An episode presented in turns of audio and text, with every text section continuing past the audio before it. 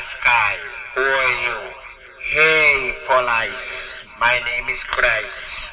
Who are you that I should be mindful of? Computer. You win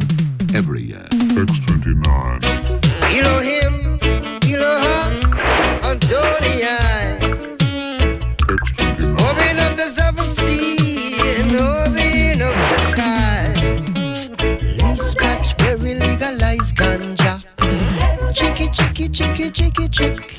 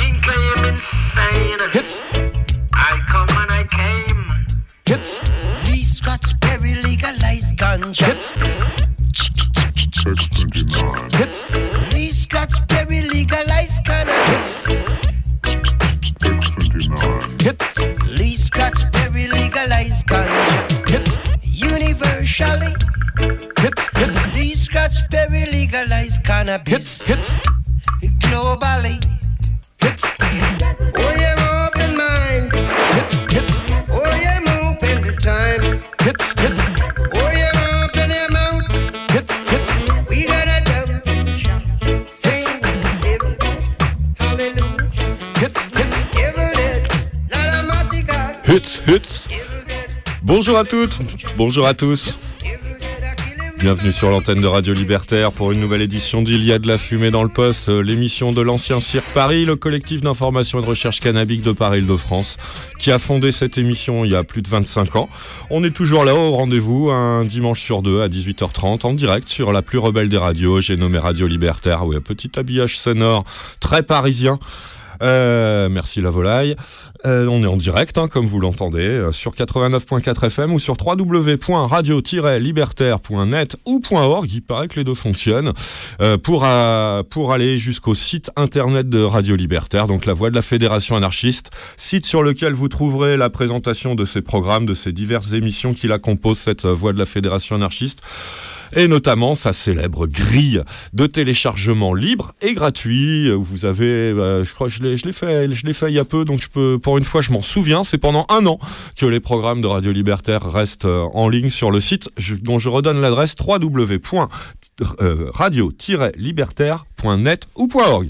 C'est donc il y a de la fumée dans le poste en direct ce dimanche 9 avril 2023. On est ensemble jusqu'à 20h30, je crois que je l'ai déjà dit, pour vous traiter de l'actualité des drogues en général et de celle du cannabis en particulier, ce sans tabou ni moralisme, mais bien évidemment avec un état, un état d'esprit euh, porté par l'association fondatrice de cette émission, hein, même s'il y a plus de de, de, de collectifs parisiens, on reste fidèle à, ces valeurs écolo, libertaires et surtout anti-prohibition euh, du cannabis euh, dans, notre traitement de l'actualité, comme ça va être le cas une fois de plus aujourd'hui.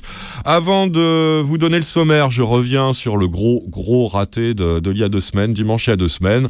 Je vous réitère mes plus plates excuses pour euh, le foirage total de notre édition de, de il y a deux semaines. J'emporte, moi et moi seul, la totale responsabilité. Encore une fois, j'en suis complètement désolé. Je prie nos auditrices et auditeurs réguliers ainsi que d'avou de, une fois de plus, de, m'en excuser. Vraiment, j'ai été d'une incompétence totale.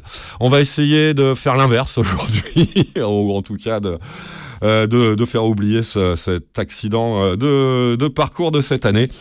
Et euh, donc aujourd'hui, une actualité très très chargée ce dimanche 9 avril 2023, avec notamment bah, les, les rafales d'armes automatiques qui se sont fait entendre, euh, bien sûr du côté de Marseille. Je pense que euh, vous avez entendu ces échos médiatiques jusque, jusque chez vous. hein. ça, ça a sacrément euh, défouraillé le week-end dernier à, à Marseille. Trois morts, un blessé entre la vie et la mort. Juste un, peu précédemment, c'était à Rennes que ça se passait également. Deux morts. Euh, plusieurs euh, rafales tirées aussi dans un centre commercial de quartier populaire à Rennes. Et surtout, surtout des réactions euh, euh, euh, auprès des, ministères concernés de l'actuel gouvernement, tout autant catastrophique que d'habitude. Donc on, viendra en premier lieu faire un petit tour de ce côté-là, un sujet bah, qui, n'est- qui nous préoccupe depuis tant et tant et tant d'années. Peut-être que le, le- fait que les politiciens et siennes qui, qui sont en charge de ces dossiers-là euh, n'évoluent pas non plus, c'est peut-être ça le plus préoccupant. Bref, on verra tout ça dans quelques instants. On restera d'abord en France avec euh, bah, toujours les flics, hein, euh, puisqu'on parlera dès, ce premier volet euh, police. On en parlera encore plus en détail dans le deuxième volet, puisque ça y est, c'est est venu le temps du procès devant le tribunal de Bobigny de la CSI 93, la compagnie euh, de sécurisation et d'intervention de Seine-Saint-Denis, qui a été au centre de nombreuses plaintes et de nombreuses affaires il y a quelques années. On vous avait relayé tout ça par le détail d'avou et moi-même dans Il y a de la fumée dans le poste. Vous trouverez tout ça en fouillant bien le, le blog de l'émission, la fumée dans le poste.blogspot.com. Et ben ça y est, ces, ces affaires-là, et notamment euh, celle qui avait le plus choqué euh, un peu tout le monde, on en avait abondamment parlé avec cette vidéo surveillance qui avait été publiée par je ne sais plus quel média, où on voyait clairement un des membres euh, des flics inquiété par la justice euh, de Bobigny là, cette semaine lors de ce procès. euh, mettre en œuvre une technique policière dont on entendait parler depuis un certain temps. C'est-à-dire on, les flics contrôlent et ils en profitent pour jeter discrètement au pied des personnes, des individus contrôlés, un petit sachet d'herbe, hein, ce qui permet donc d'accroître leur pouvoir coercitif sur ces mêmes personnes contrôlées d'un bon cran directement. hein. Bon, tout ça avait été filmé, donc ils ont un peu de mal à se défendre devant le tribunal. On verra un peu tout ça euh, à travers ce que les médias, et pas n'importe qui, hein, on va choisir BFM s'il vous plaît, hein, quand même, voir ce qu'un média assez sécuritaire, sans être peut-être pour autant complètement estampillé à l'extrême droite comme leur euh, concurrent direct, euh, que je ne nommerai pas ici, traite ce genre de procès de, dérive policière à leur antenne. Ensuite, pour rester à la France, bah, on viendra bah, euh, enfoncer le clou de, de, de, ce dont je voulais vous parler euh, principalement il y a deux semaines, à savoir le risque qui planait sur l'expérimentation euh, du cannabis thérapeutique médical en France euh, à l'occasion de sa reconduction pour une troisième année qui n'était pas prévue initialement, ou plutôt risque qui plane sur les patients et patientes participant à cette expérimentation, donc qui se voient prescrire du cannabis de manière réglementaire expérimentale par les autorités sanitaires depuis deux ans. Or, après cette euh, très surprenante euh, prolongation, euh, semblait poindre le risque de pénurie de certains de ces médicaments cannabiques. Et ben, 15 jours plus tard, ça y est, hein, certaines formes de médicaments cannabiques utilisés dans cette, distribués aux, patients dans cette expérimentation du cannabis médical française manquent depuis le début du mois. On verra un peu ce qu'il en est et on lira l'interview que l'ancien directeur du comité scientifique et technique, Nicolas Autier, hein, psychiatre addictologue euh, du CHU de Clermont-Ferrand, qu'on a énormément cité pendant les deux premières années de l'expérimentation médicale, a à dire par rapport à tous ces derniers développements très inquiétants autour de, de, de, cette, de cette euh, expérimentation euh, du cannabis médical française, qui montre bien que les plus pessimistes dont j'étais dès le début avaient peut-être raison, puisque ça sent le sapin, hein, clairement. Voilà pour la France, et on ira chercher quelques bonnes nouvelles à l'étranger, comme c'est à peu près maintenant, depuis tellement d'années, euh, l'habitude qu'on a pris dans Il y a de la fumée dans le, dans le poste, puisque en France, bah ouais, hein, depuis, euh, depuis la dernière campagne présidentielle notamment, hein, c'est de plus en plus catastrophique. Heureusement, euh, on peut trouver d'autres sons de cloche dans les, dans les informations en provenance de, des, des autres pays que la France. Alors ça va être fait assez en bref, vu l'épaisseur du sommaire du jour, mais quand même, on va aller en Allemagne, hein, où les choses se précisent, et pas forcément trop dans le bon sens. Ça sera pas la bonne nouvelle du jour. Quand on évoquera euh, le projet de légalisation allemand, on ira peut-être faire un petit tour en Californie également, où tout ne se passe pas aussi bien qu'on on aurait pu l'espérer, naïvement. J'ai tout de suite envie de dire, mais bon. Euh, autour de, de ce territoire qui est hyper peuplé, qui est, euh, qui est un des plus gros territoires euh, producteurs et consommateurs de cannabis au monde, et qui a lisé- légalisé il y a quelques années. Les bonnes nouvelles, on les trouvera du côté des États-Unis toujours, mais cette fois euh, dans le Kentucky, qui vient de, de rejoindre la cohorte d'États des États-Unis d'Amérique ayant légalisé l'usage médical du cannabis. C'est le 38e à passer le cap, c'est tout neuf. Ça va se démarrer dans les, dans les temps qui viennent. On a, enfin, ça y est, tout est en place pour euh, cette légalisation du cannabis médical au Kentu- Kentucky, pardon. Et enfin, euh, la promesse d'une légalisation tchèque, on le sentait venir depuis un bon moment, et là, bah, c'est officiel, hein, puisque c'est le gouvernement lui-même qui a communiqué par la voix de son Premier ministre euh, au- à l'occasion donc de, l'introduction euh, du, changement de stratégie euh, tchèque qui est acté, ça y est, pour euh, ouvrir la porte à, à un nouveau marché réglementé du cannabis en République tchèque. Ce qu'on, encore une fois, ce, qui semble assez logique quand on voit l'évolution des, pri- des prises de position politiques là-bas depuis pas mal d'années maintenant. Et enfin, un nouveau canton de Suisse de Confédération helvétique qui rejoint la cohorte des, des régions suisses qui se lancent dans les projets pilotes de distribution euh, contrôlée, réglementée et à but non lucratif, précisons-le dès le sommaire, de, cannabis. euh, hein, bon, il y a on vous parlait de Zurich il y a très peu de temps, il y a Bâle, il y a Genève qui est sur les rangs, euh, il y, a, il y a Berne qui est déjà passé, bah, cette fois c'est le canton de Vaud, c'est-à-dire c'est Lausanne. Donc c'est deux vraies bonnes nouvelles qu'on aura pour la, pour la fin de cette édition dans les pages internationales de cette édition d'Il y a de la fumée dans le poste de ce dimanche 9 avril 2023 en direct sur la plus de rebelle des radios, Radio Libertaire. Davou, salut à toi Davou. Ah, bonsoir à tous et à tous. Nous met en son et en ondes une fois de plus et un grand merci à toi. Bah, plaisir, avec plaisir, avec Ne, plaisir. ne te prive pas de mettre ton grain de sel toujours bienvenu dans le, le déroulé des informations, même si tu me connais quand c'est chargé comme ça. J'ai tendance à sprinter pas mal, j'essaierai de laisser- te laisser un petit peu d'espace. On va tâcher, on va tâcher. Et moi, c'est Max, l'animateur habituel de Y a de la fumée dans le poste, euh, donc euh, capable de vous foirer une émission intégrale de temps en temps, mais qui, qui tend à chercher à se rattraper aujourd'hui même. On est ensemble en direct sur Radio Libertaire jusqu'à 20h30 et on commence avec un premier extrait de la sélection musicale du jour que je vous ai concocté amoureusement moi-même euh, pour vous, les auditrices et les auditeurs de Radio Libertaire. Alors, il y a certains qui viennent de la sélection que j'avais prévue il y a deux semaines, que je n'ai pas oublié chez moi cette fois-ci, et qui avait euh, sélection il y a deux semaines pour thématique les manifestations et pourquoi pas l'insurrection. Hein. Allez savoir pourquoi j'avais envie de programmer des, morceaux selon cette thématique-là. Bah, je vous en ai gardé quelques-uns et ça commence tout de suite avec un grand, grand classique. On est entre le 18 mars et, euh, et la date maudite qui va être évoquée euh, dans cette chanson, donc c'est aussi une, une autre bonne raison de programmer cette reprise par Les Amis de ta femme de d'un célèbre air composé par Jean-Baptiste Clément et Pierre Dupont en juin 1871, qui n'est autre que La Semaine sanglante par Les Amis de ta femme dans Il y a de la fumée dans le poste sur Radio Libertaire.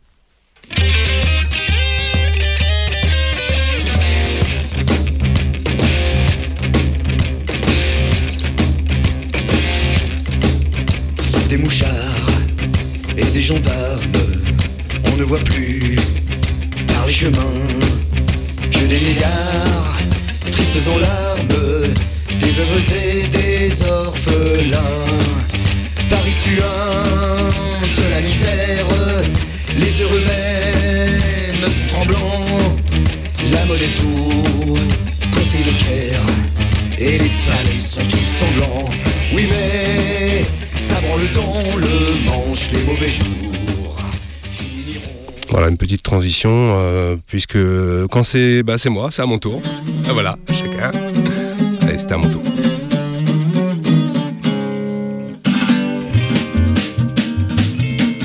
Sauf des mouchards et des gendarmes, on ne voit plus par les chemins que des vieillards tristes en larmes, des veuves et des orphelins, paname suinte, la misère.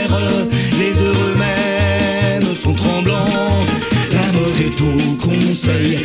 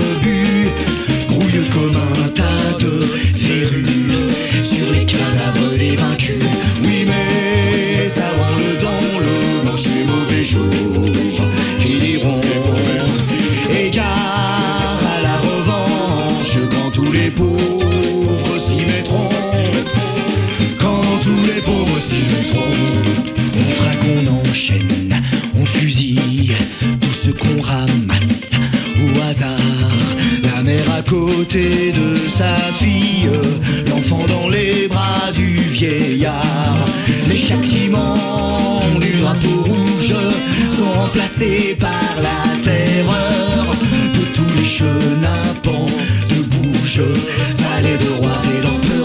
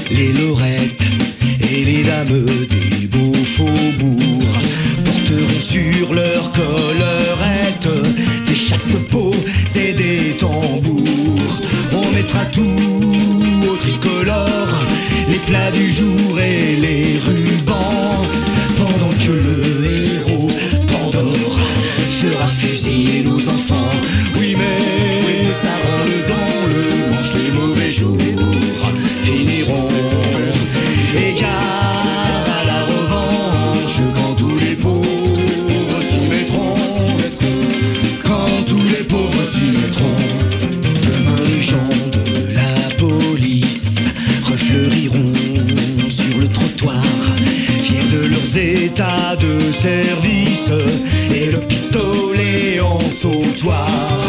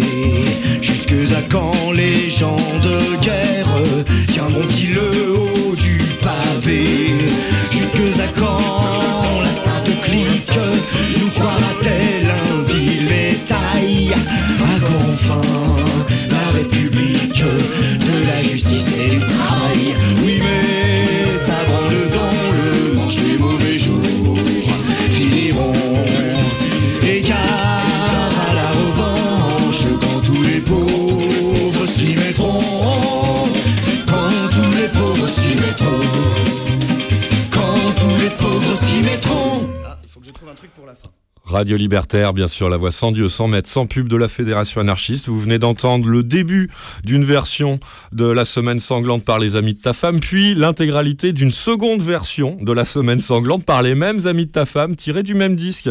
Ce disque s'appelle Noir, trois petits points, et Rouge aussi un peu, sorti en 2003 chez Decibel Prod.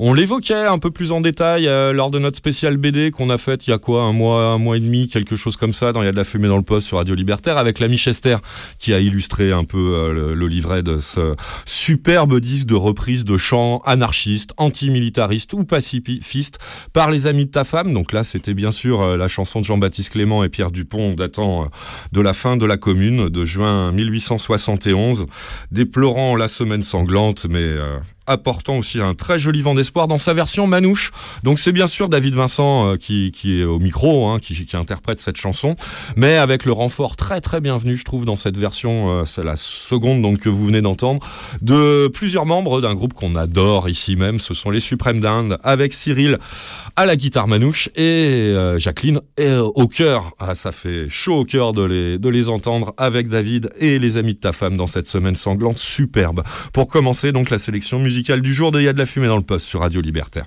Malheureusement, euh, il n'y a pas que la chanson euh, qui est sanglante, il y a aussi l'actualité. hein. On est là pour vous parler de l'actualité des drogues en général, de celle du cannabis en particulier. Et cette euh, semaine, ça commence avec une grosse brouette de morts par balle. Rien que ça, hein. bon, on en a très souvent à, vous raconter, euh, des morts par règlement de compte, ou comme on disait à une certaine époque aussi, euh, par overdose de plomb, par rafale de Kalachnikov. Euh, bah, ça a sérieusement défouraillé du côté de Marseille. C'était le week-end dernier, hein, notamment. bon, je vous fais très rapidement les faits. Euh, c'est France Info qui les résume bien dans leur article du 3 avril après le, week-end dernier, donc euh, sous le titre Marseille, trois personnes tuées dans les fusillades.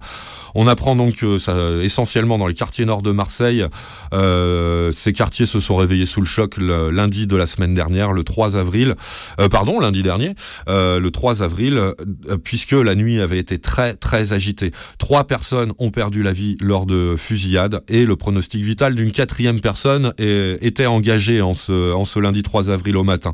Bon, les, les, les- Bien sûr, euh, on donne un petit peu la parole aux habitants, mais on va nous se contenter des fêtes. Euh, C'était donc dimanche euh, de la semaine dernière, le 2 avril, à 23h30 dans la cité du Castellas, que des rafales de Kalachnikov ont retenti pas loin de, commerce. Ce sont deux hommes de 21 et 20 23 ans qui étaient visés et qui meurent sur place sur le coup. La procureure de la République marseillaise, Dominique Lorenz, indique, c'est entre guillemets, qu'il est évident que ces faits sont en lien avec une logique de vente d'État, une logique de représailles. Un tout petit peu plus tard survient une deuxième fusillade dans le, quartier cette fois-ci des Égadales, des Égalades, pardon. Puis, une heure plus tard, troisième fusillade, nouvelle attaque à la Joliette, en plein centre-ville. Donc trois euh, fusillades sur trois lieux différents en quelques heures lors de la nuit euh, de dimanche dernier à lundi dernier, du 2 au 3 avril. euh, qui laisse trois jeunes personnes sur le carreau et une entre la vie et la mort, hein, ce qui est quand même pas rien. À noter que la dernière fusillade, celle de la Joliette, a visé un groupe d'adolescents dont le plus âgé n'avait que 16 ans. 16 ans. Ouais, ouais. Aucun lien établi pour l'instant par la police entre ces trois fusillades, mais le- l'article de, de France Info euh, sur le site, hein, comme d'habitude, france-tv-info.fr, se termine par cette phrase Les autorités s'inquiètent de représailles sans limite entre trafiquants rivaux. Depuis le début de l'année, 14 personnes ont été tuées à Marseille sur fond de trafic de drogue. Oui, sauf que ça fait un peu 20 ans que ça dure, hein, quand même, cette histoire-là, quoi. Et, euh, bah oui, il y a vraiment de quoi être inquiet parce que les statistiques meurtrières ont été déjà catastrophiques l'an passé, hein, et euh, bah 14 alors qu'on est que début avril, ça promet une année 2023 hyper sanglante encore de ce côté-là. Mais bon, en même temps, hein, euh, au niveau politique, qu'est-ce qui change? Strictement rien. Donc il n'y a pas de raison que ça s'arrête. On va y revenir, bien entendu. On va d'abord aller faire un tout petit tour du côté de Rennes, très rapidement, grâce à France Bleu Armorique, pardon, qui a publié, euh, bah, c'était euh, lundi également, sous la plume de Loïc Guélec, un article dédié à la fusillade qui a eu lieu hein, la semaine précédente à Rennes. Ça s'intitule Fusillade à Rennes, de points, Deux suspects en garde à vue après la mort de deux hommes à Morpas. Donc il y a une fusillade, c'était mardi de la semaine dernière, le 28 mars, en milieu de soirée, dans le quartier de Morpas, à Rennes, euh, préfecture de l'île et Vilaine en Bretagne, pour ceux qui ne le sauraient pas. Deux hommes, euh, deux hommes, ils avaient 34 et 29 ans, ont été tués par une rafale d'armes automatiques dans le centre commercial du Gros Chêne. Un troisième euh, relevé, euh, a été pardon, grièvement blessé, immédiatement hospitalisé. Le lendemain, un jeune homme né en 2000 a été arrêté. Euh, non, pardon, pas le lendemain, euh, cette semaine, lundi, lundi dernier, le 3 avril, donc euh, cinq jours à peu près après la fusillade, un premier gardé à vue est, arrêté sur l'île de Mayotte, un jeune homme qu'on nous dit né en 2000, donc qui aurait 22 ou 23 ans apparemment. Sa compagne le lendemain a été arrêtée en métropole, tous deux ont été amenés à Rennes et ont été placés en garde à vue. Le procureur le lendemain, le procureur de la République locale, il s'appelle Philippe Astruc, s'est fendu d'une conférence de presse dans lesquelles il a fait différentes déclarations relayées dans cet article de France Bleu Armorique. Je vous en livre quelques-unes. Donc le, journaliste Loïc Guélec nous dit que Philippe Astruc est revenu sur ce drame inédit, dit-il, à Rennes. Donc euh, de ce genre de fusillade sur fond de trafic de stupes, hein, puisque c'est ce qui va être dit un petit peu plus tard, semble euh, gagner la cité rennaise et ça semble être un phénomène nouveau. Donc Philippe Astruc le proc a évoqué, ouvrez les guillemets, un possible règlement de compte sur fond de trafic de stupes, de stupéfiants, pardon, pour être complet dans cette citation. Il rajoute un peu plus loin qu'il s'agit de faits d'une gravité rarement atteinte, fin de citation, à Rennes. Euh, un petit peu plus loin, on peut lire que cette situation pardon, que euh, s'il euh, se confirme que le jeune homme est l'auteur de ces faits, ouvrez les guillemets, il pourrait être le constat d'un abaissement de l'âge des mises en cause et d'un recours totalement désinhibé à la violence la plus extrême. C'est pas moi qui vous le dis, c'est Philippe Astruc, le procureur de la République de, Rennes. Hein, euh, donc à mettre en parallèle avec euh, le jeune âge des victimes de la troisième fusillade de Marseille. hein. encore une fois, on est chez des très jeunes gens qui se tirent dessus les uns les autres à coups de Kalachnikov quand même en pleine ville, pour certains presque en plein jour, dans des quartiers populaires. Euh, Enfin, la situation, elle est dramatique, j'allais pas dire, elle, devient dramatique, elle l'est depuis des années et des années dans certains quartiers populaires, notamment du côté de Marseille, mais pas que. Et pas non plus que en ville. hein. On, on a vu quand même ces dernières années ce genre de scène survenir euh, sur des terrains nettement plus ruraux, hein, quand même. Mais bon, bref, là on est quand même dans des villes assez importantes, notamment avec Marseille. Et on voit quoi de la part des autorités concernées? On voit la même réponse, qu'elle soit euh, à peu près médiatique ou en tout cas poli- politique, exactement la même. On voit des ministres, notamment de l'Intérieur ou de la Justice, jouer les gros bras devant les caméras. Alors euh, Darmanin s'est pas fendu d'une visite comme émettant à le faire Manuel Valls quand il, euh, il était dans le même fauteuil à son, en son temps, euh, une visite euh, musclée euh, dans les quartiers de Marseille, mais il a quand même promis euh, l'arrivée de je sais plus quelle compagnie, j'ai pas pris tout ça en note, hein, c'est toujours la même rengaine depuis 20 ans, hein, donc euh, bon voilà. Mais euh, il a promis l'envoi d'une compagnie de sécurisation, donc sans doute une compagnie de CRS pour aller dans les quartiers concernés par ces fusillades, euh, du côté de Marseille. Hein. On parle pas de Rennes, là on parle de Marseille. Et de toute façon, là, normalement, à l'heure où je vous parle, il est à, Marseille, mais pour une autre raison, pour euh, parce qu'il y a un immeuble qui, s'est encore cassé la gueule euh, cette nuit à, dans la même ville de Marseille. Donc voilà, hein, en fait, ce qu'ils font, ces, ces- actuels euh, ministres de l'actuel gouvernement, c'est répercuter exactement les mêmes stratégies euh, politiques, administratives, que tous leurs prédécesseurs. Depuis, en venant là, j'ai essayé de me remémorer depuis quel ministre de l'Intérieur euh, ça durait ces histoires-là. Je me souviens d'Anel Vaillant, hein, qui jouait déjà un petit peu à ce jeu-là. Je me demande si Chevènement, avant lui aussi, faisait pas la même chose. En tout cas, ce qui est sûr, c'est que depuis Nicolas Sarkozy, Premier ministre, ça, ils l'ont tous, tous fait, qu'ils soient RPR, UMP, PS ou, ou autres. Tous ceux qui se sont succédés place Beauvau ont exactement eu la même ré- réaction politique, à savoir, on gonfle nos biceps, on tente d'impressionner les trafiquants et on envoie plus de flics dans les quartiers concernés. Bilan, ça continue, ça ne s'arrête jamais et c'est même de pire en pire puisque le nombre de morts ne cesse d'augmenter et l'âge de- de- des gens concernés ne cesse, lui, de diminuer. Donc c'est de plus en plus catastrophique. Et pourtant, on assiste exactement à la même réponse gouvernementale, dont l'inefficacité a été empiriquement prouvée par euh, ces 20 années euh, que, je viens rapidement d'évoquer euh, précédemment. C'est lamentable. Seulement, petite différence quand même euh, de la part de nos duettistes là, euh, de, de- des- ministères répressifs de la République française. Alors là, je vise directement Gérald Darmanin et, et euh, Nicolas Dupont-Aignan. Pardon, je raconte n'importe quoi. Comment il s'appelle l'autre garde des sceaux là euh, Moretti, merci. Euh, qui eux, petite originalité quand même, entre deux gonflements de biceps, euh, ils nous ont quand même euh, ressorti une fois de plus la responsabilité du consommateur, l'un comme l'autre. hein. Darmanin commence à être familier du fait. Dupont-Moretti, c'était nouveau. C'est la première fois que je l'entends dire ce genre de choses. Mais c'est fabuleux, quoi. Quand même, le niveau décomplexe, décomplexation, décom... je sais pas trop comment on dit. Bref, ils sont complètement décomplexés en ce moment. Ces deux-là, ils n'en ont plus rien à foutre. Ils assument au grand jour médiatique leur incompétence politique de, et je dis pas politicienne, hein, je dis bien politique, de d'analyser que puisque ça fait 20 ans que la même politique ne, ne porte aucun fruit, voire le contraire, toujours pas capable de se dire que c'est la loi qui pose problème, que c'est la politique des drogues et plus précisément celle du cannabis qui pose problème et qu'il faudrait peut-être commencer à revoir. Non, non, ils s'enferment dans les discours caricaturaux sécuritaires ou euh, ou stigmatisant, diabolisateur vis-à-vis du cannabis, mais là aussi directement vis-à-vis de ses usagers et, us- et usagères, alors que c'est bien le système français de prohibition des drogues institué par la loi de 70 qui oblige ces mêmes usagers, usagères, consommateurs, consommatrices de cannabis à avoir recours au marché noir pour s'approvisionner.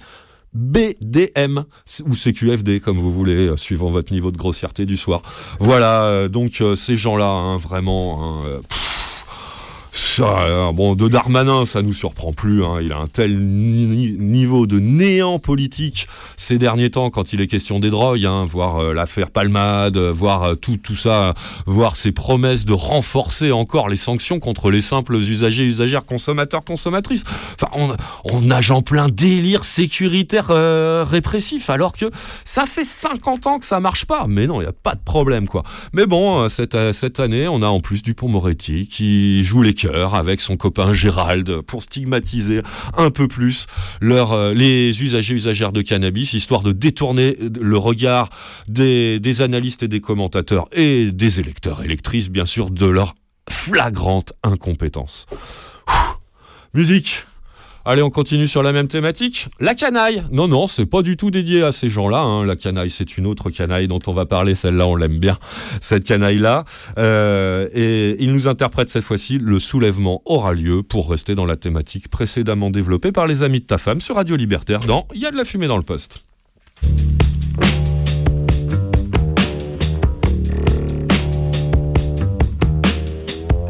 Écoutez le requiem des ventres creux qui montent loin, grand plus fort à chaque nouvelle recrue. Ces crocs sont acérés, brillent d'une blancheur nacrée. Ayez crainte car ils n'attendent qu'une chose qu'on les libère de leur écrin. Nous cracherons nos cris coincés dans le gosier avec la poésie des bêtes de somme qui sortent de l'enclos. Nous bannirons les mots ramollis de pleurs et de sanglots et ceux qui vous désigneront seront alors des plus grossiers. Et vous pourrez toujours nous jouer de la rhétorique. Oui, nous serons pour vous la langue lourde et méthodique.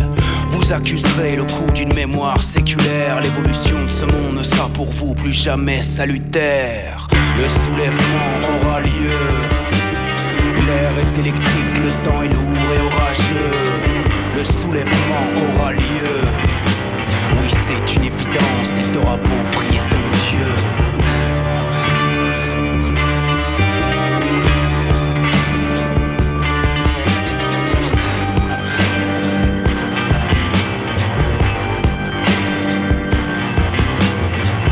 Mais à quoi bon préparer votre retraite Une horde d'affamés s'amasse en bas de vos fenêtres Et pour vous, à la cautériser l'endroit où croisse la tendresse Oui messieurs, c'est bien à vous qu'elle s'adresse son visage est d'un calme absolu et vous défie du fond des yeux d'un air ferme et résolu.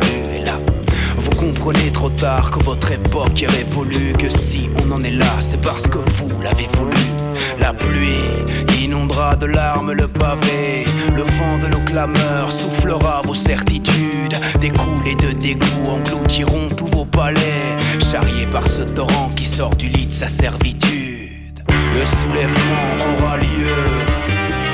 L'air est électrique, le temps est lourd et orageux. le soulèvement aura lieu.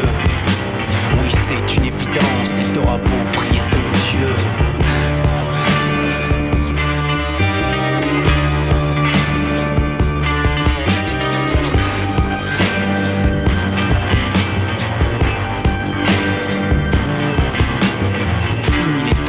Condescendants et les conseils paternalistes, vos sourires narquois et tous vos traits d'humour raciste. Vous ne pourrez plus vous afficher de dorures indécentes, vous gargariser des dividendes et jouir du fruit de vos rentes. Quand vous sonnerez la cloche, seul le silence vous répondra. Vous nous direz votre petit personnel et les traits traits d'ingrats. Et nous, nous les bâtards, les rebuts et les déchets, nous nous danserons autour du grand bûcher de vos rêves déchus.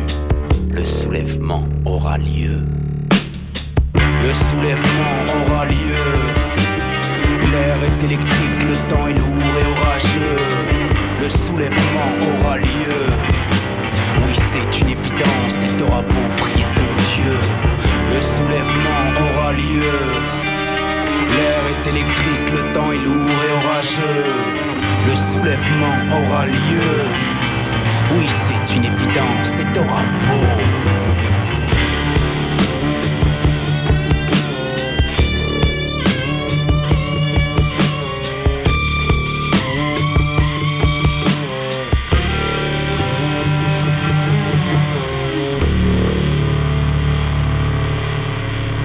Radio Libertaire, la voix sans Dieu, sans mètres, sans pub de la Fédération anarchiste. Il y a de la fumée dans le poste.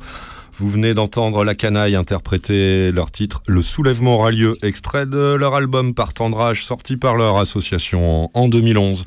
L'occasion d'un petit coup de chapeau et de soutien euh, aux réfractaires, aux insoumis, aux désobéissants et à toutes celles et ceux qui attaquent les pollueurs et l'ordre établi, notamment du côté de Sainte-Soline, mais pas que.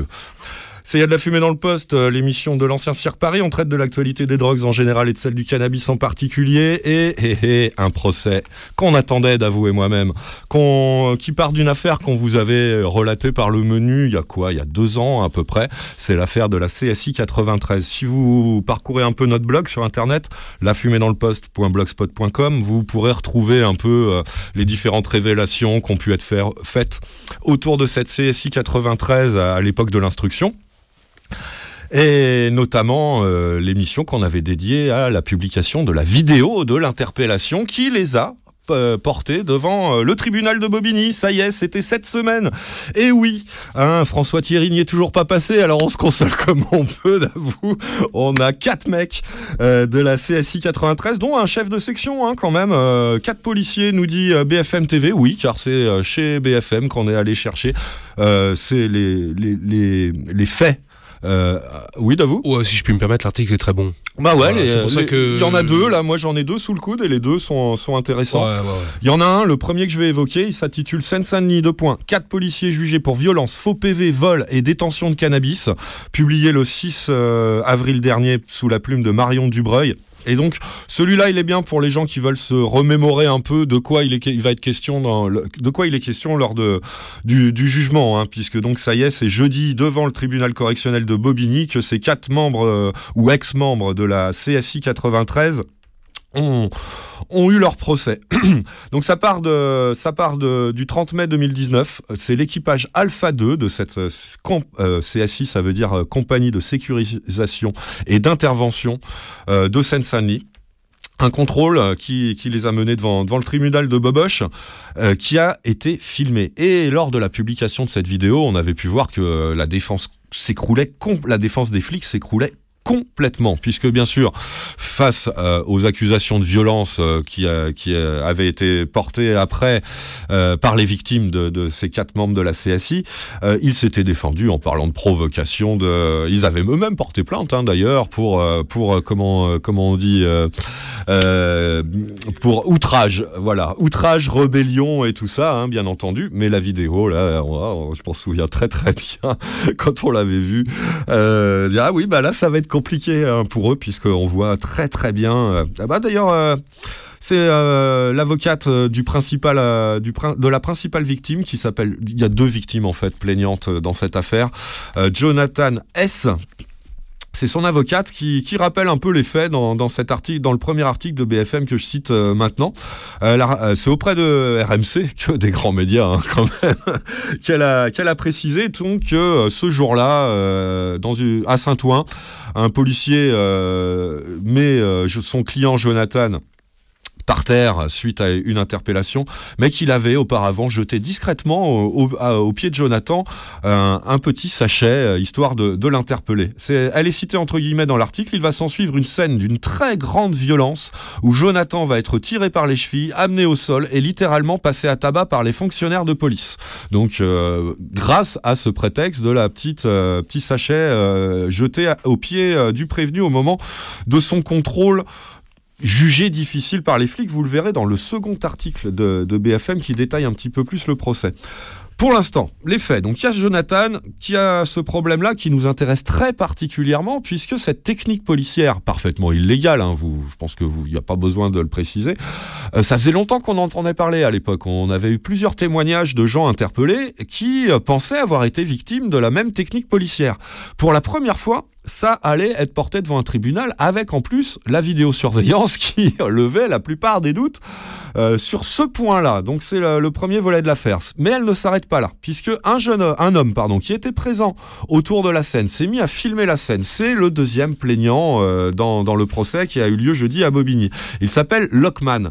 Et euh, toujours selon la- l'avocate citée par BFM TV, ouvrez les guillemets, Lockman se met à filmer cette scène. Quand les policiers vont s'en rendre compte, ils vont lui voler son téléphone, lui sauter au cou et le violenter. Les deux seront privés de liberté pendant 24 heures sur la base de faux procès verbal, d'interpellation et de ce contrôle d'identité illégal. Voilà l'affaire euh, bien détaillée par cette avocate, jugée par, euh, le, tribunal de Bobigny cette semaine. Le- L'article euh, s'achève en précisant quand même donc que c'est l'exploitation de la vidéosurveillance du, de, je crois que c'était une épicerie devant laquelle se passait ce contrôle, qui a permis donc de contredire la version des policiers qui eux-mêmes avaient déposé plainte, comme je vous le disais, euh, c'est précisé dans l'article, pour outrage, rébellion et violence de la part des prévenus. Ouais, ouais, comme quoi, hein, euh, on ne recule devant rien à la CSI 93. Et donc tout ça avait été inscrit noir sur blanc dans un faux procès verbal. Des fausses accusations donnent forcément naissance à un procès verbal de la part des policiers une fois rentrés au poste. Euh, et la journaliste de BFM, en conclusion, de préciser que cette affaire s'inscrit dans un vaste scandale qui avait entaché cette unité aux méthodes qu'elle qualifie de controversées, visée qu'elle était par une quinzaine d'enquêtes depuis le di- 2019. Elle rappelle d'ailleurs que l'Allemand, la- le préfet de police de l'époque, hein, je pense que vous vous souvenez de, de notre bon vieux Didier l'Allemand, avait dans un premier temps annoncé la dissolution de la CSI 93. Oui, je peux le dire maintenant pour calmer un peu, euh, calmer un peu l'opinion publique, mais que un tout petit peu plus tard, et on vous l'avait raconté également, hein, il avait seulement procédé à une simple réorganisation de, des services de cette même CSI 93 sans la dissoudre. Voilà pour ce premier article. Comme je le disais, euh, bah, il y a eu le procès cette semaine devant la cour de Bobigny, hein, devant le tribunal correctionnel de Bobigny. C'était jeudi, donc en, en cette même Seine-Saint-Denis dans sa préfecture. L'article qui revient en détail sur le procès, je vous, je vous donne ses références, c'est toujours sur le site de BFM, bfmtv.com que vous pouvez le trouver. Il a été publié le 6 avril sous la plume cette fois-ci de Justine Chevalier et il s'intitule Des méthodes de voyous, deux points, jusqu'à deux ans de prison requis au procès de la CSI 93. Il vous donne assez euh, clairement euh, le détail, en tout cas des points les plus importants évoqués par le tribunal devant la cour de Bobigny lors de ce procès de jeudi dernier. Moi, je vais pas le faire. hein, euh, voilà, on vient déjà de résumer pas mal euh, les faits, mais je vais quand même revenir notamment sur les déclarations du procureur, puisque le titre de l'article de BFM TV et du reportage donc qui a été diffusé dans leurs journaux euh, de la chaîne d'info continue sur sur la télévision numérique comporte des guillemets autour du mot voyou. Et bah, d'où viennent ces guillemets? C'est parce que c'est une situation du procureur de la République, donc du parquet, la partie plaignante, la partie chargée euh, de, définir les plaintes encourues par les personnes euh, jugées euh, devant le tribunal de Bobigny, c'est-à-dire les quatre membres de la CSI. hein. C'est, il est assez abondamment cité par la, journaliste de BFM TV dans l'article. À la fois ses propos et sa réquisition. Première citation, je vais d'abord euh, m'intéresser aux propos donc du, procureur de la République. Alors j'ai pas son nom, il n'est pas donné par la journaliste, c'est dommage, mais euh, donc c'est bien le tribunal, le, procureur de la République du tribunal de Bobigny qui était de garde euh, jeudi dernier pour le procès.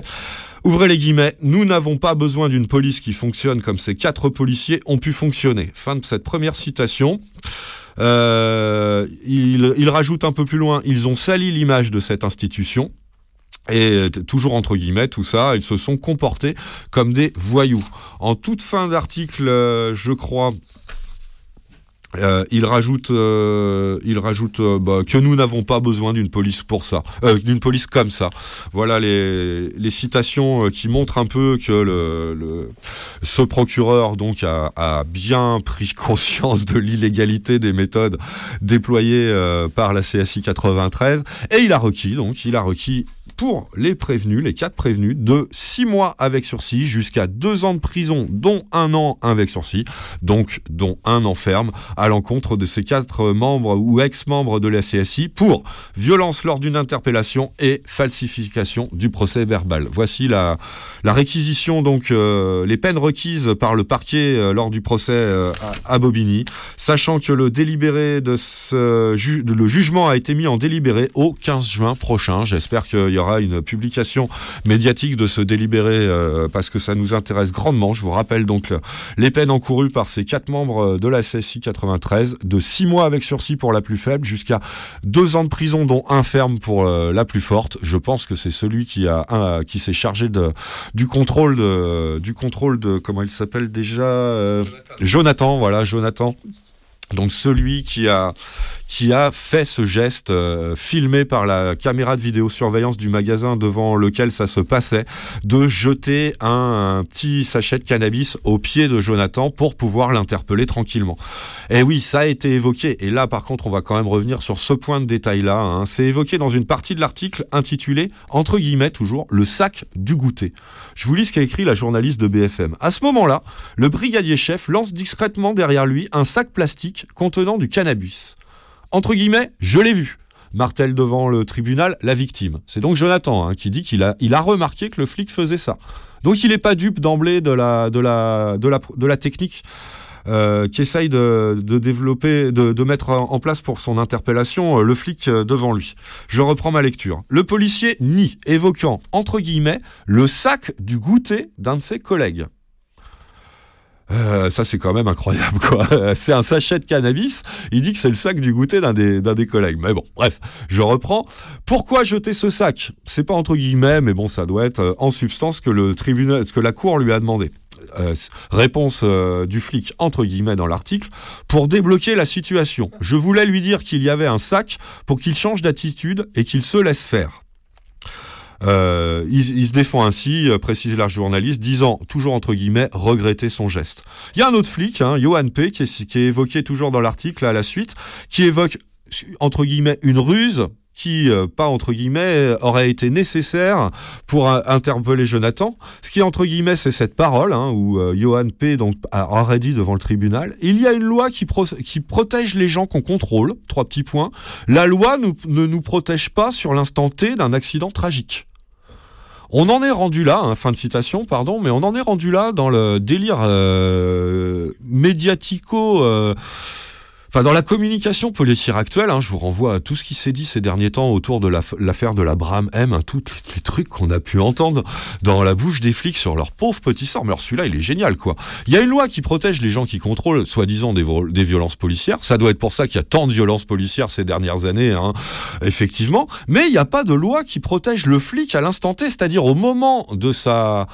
Ben non, la loi est pas capable d'arrêter un- un- une personne qui serait interpellée, qui ferait preuve de violence concrètement. La loi ne va pas euh, se rendre sur le lieu avec ses petits bras musclés, arrêter euh, la personne. Ben non, c'est le flic qui est censé faire ça. C'est son boulot, quoi. En clair. Enfin, c'est hallucinant, quoi. Ça, je voulais quand même, euh, je voulais quand même vous le citer. Dernière citation, c'est quand même un peu triste de se rendre compte que c'est grâce à une caméra de vidéosurveillance que quand même les prévenus peuvent voir la justice se rendre avec un minimum d'équité dans cette affaire, mais c'est quand même bien les faits. Hein. Euh, L'avocate a bien fait valoir ça, hein, euh, ma- maître Raphaël Guy, euh, avocate des parties civiles ont rappelé que sans ces vidéos de l'épicerie, euh, les, deux, les deux personnes euh, qui, qui ont été victimes des violences policières, Jonathan et Lookman, n'auraient jamais été crus. Ces quatre derniers mots, entre guillemets. Euh, c'est Jonathan S. qui est cité un peu plus loin dans l'article, entre guillemets donc. C'est ça qui fait mal, c'est de savoir que s'il n'y avait pas eu les, cam- les caméras, pour moi, c'était foutu. Effectivement, hein, on, ne peut que lui donner raison à Jonathan quand, comme nous, on scrute quand même assez attentivement l'actualité euh, quand elle évoque ce genre de dérive policière euh, violente et euh, le sort ensuite administratif, rarement judiciaire, qui, est, ensuite, voué aux policiers auteurs de, ces violences. Là, c'est quand même pas souvent que ça va au tribunal. Et il faut une caméra de surveillance pour pouvoir justifier vraiment que les flics ne manquent pas quand ils déploient leur contre-feu de porter plainte pour outrage, rébellion et violence à l'encontre des personnes qui ont été eux-mêmes victimes, elles-mêmes, pardon, victimes des violences de la part des flics qui cherchaient à les contrôler ou à les interpeller. C'est incroyable. Ça y est, là, c'est noir sur blanc. C'est par la vidéosurveillance, malheureusement, et c'est comme ça que ça a été débattu et pris en compte. Le, quand même, hein, c'est le procureur qui parlait. hein, je- J'ai commencé par lui. Je vais pas vous rappeler ses propos, mais pris en compte par l'ensemble de la cour de Bobigny lors de l'audience ce jeudi de ces quatre, euh, du procès de ces quatre membres de la de la CSI 93.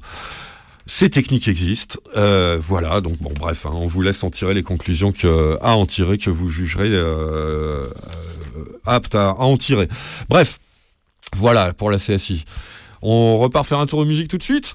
Euh, ah oui, alors euh, une sélection particulière qui délaisse la thématique euh, envisagée précédemment pour rendre un, hommage, on va dire. Ouais, vous savez peut-être qu'on aime bien depuis, on va dire à peu près depuis 2006, euh, s- fêter les, les, les, les- disques cinquantenaires, le- les, disques quinquagénaires qui ont vraiment marqué l'histoire, notamment de la musique planante, de la musique psychédélique à proprement parler, mais pas que. On va un petit peu au- au-delà de tout ça. On aime bien euh, suivre avec 50 ans de décalage l'évolution à travers la publication de disques emblématiques ou qui ont vraiment apporté quelque chose de neuf ou, euh, ou de révolutionnaire dans l'approche du rock ou de la musique électronique ou euh, n'importe quel style que du moment que ce soit à destination donc de voyager tranquillement sur canapé à l'écoute de, de- des disques concernés.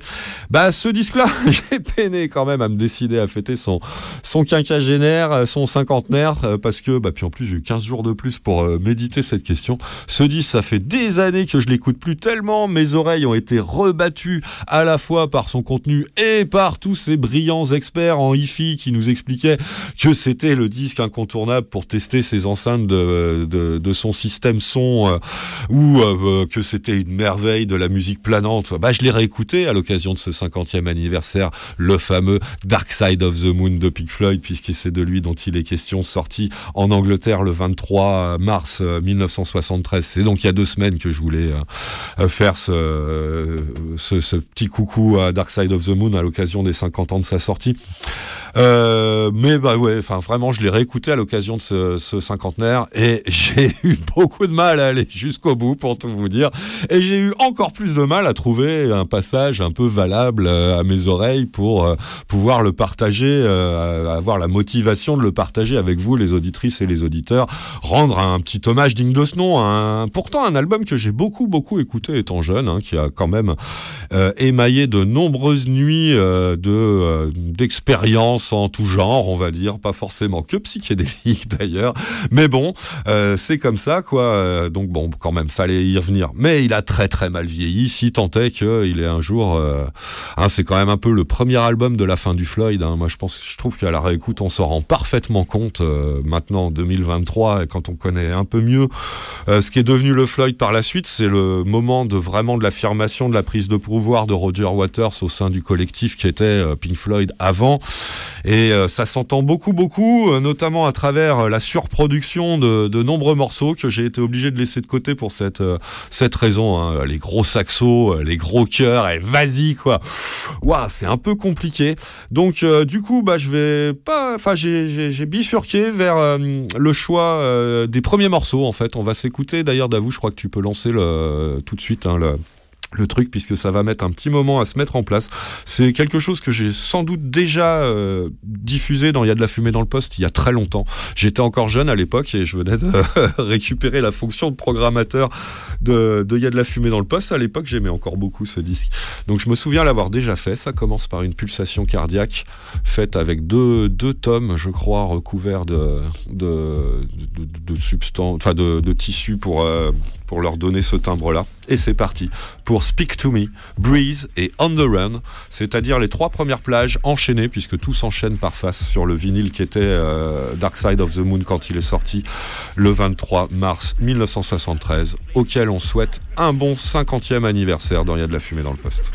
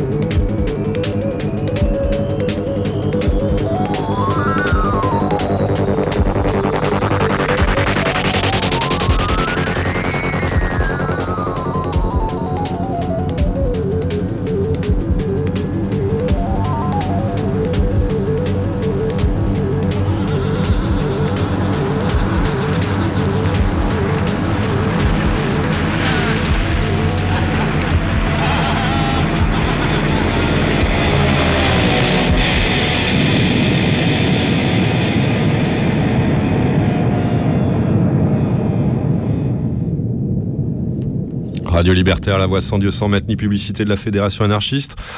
Dans Il y a de la fumée dans le poste, vous venez d'entendre aller une première grosse moitié de la face A de Dark Side of the Moon, sorti chez Harvest le 23 mars euh, 1973 pour le, marché européen, en tout cas en Grande-Bretagne. et C'était au début du mois de mars pour, euh, pour le- les USA, si j'ai bonne mémoire. Ça fait donc 50 ans que ce euh, Dark Side of the Moon euh, est publié euh, Hein, tout le monde connaît son influence. Je pense qu'il a eu sur euh, même la pochette d'ailleurs, hein, euh, à tout point de vue. hein, c'est quand même un disque très très important dans l'histoire du rock planant. On va, on va le qualifier comme ça, les, ce style de musique.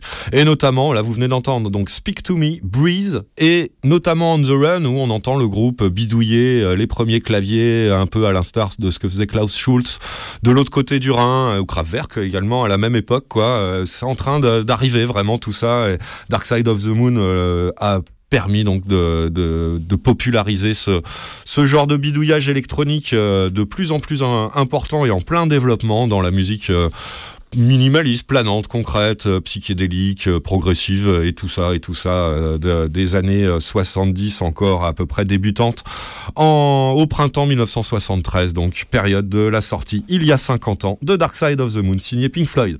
Vous écoutez, il y a de la fumée dans le poste, vous l'avez entendu, et on retourne euh, encore en France. Allez, un dernier tour avec euh, l'autre question qui fâche en ce moment, à part la politique du ministère de l'Intérieur à destination des, usagers et des usagers de cannabis.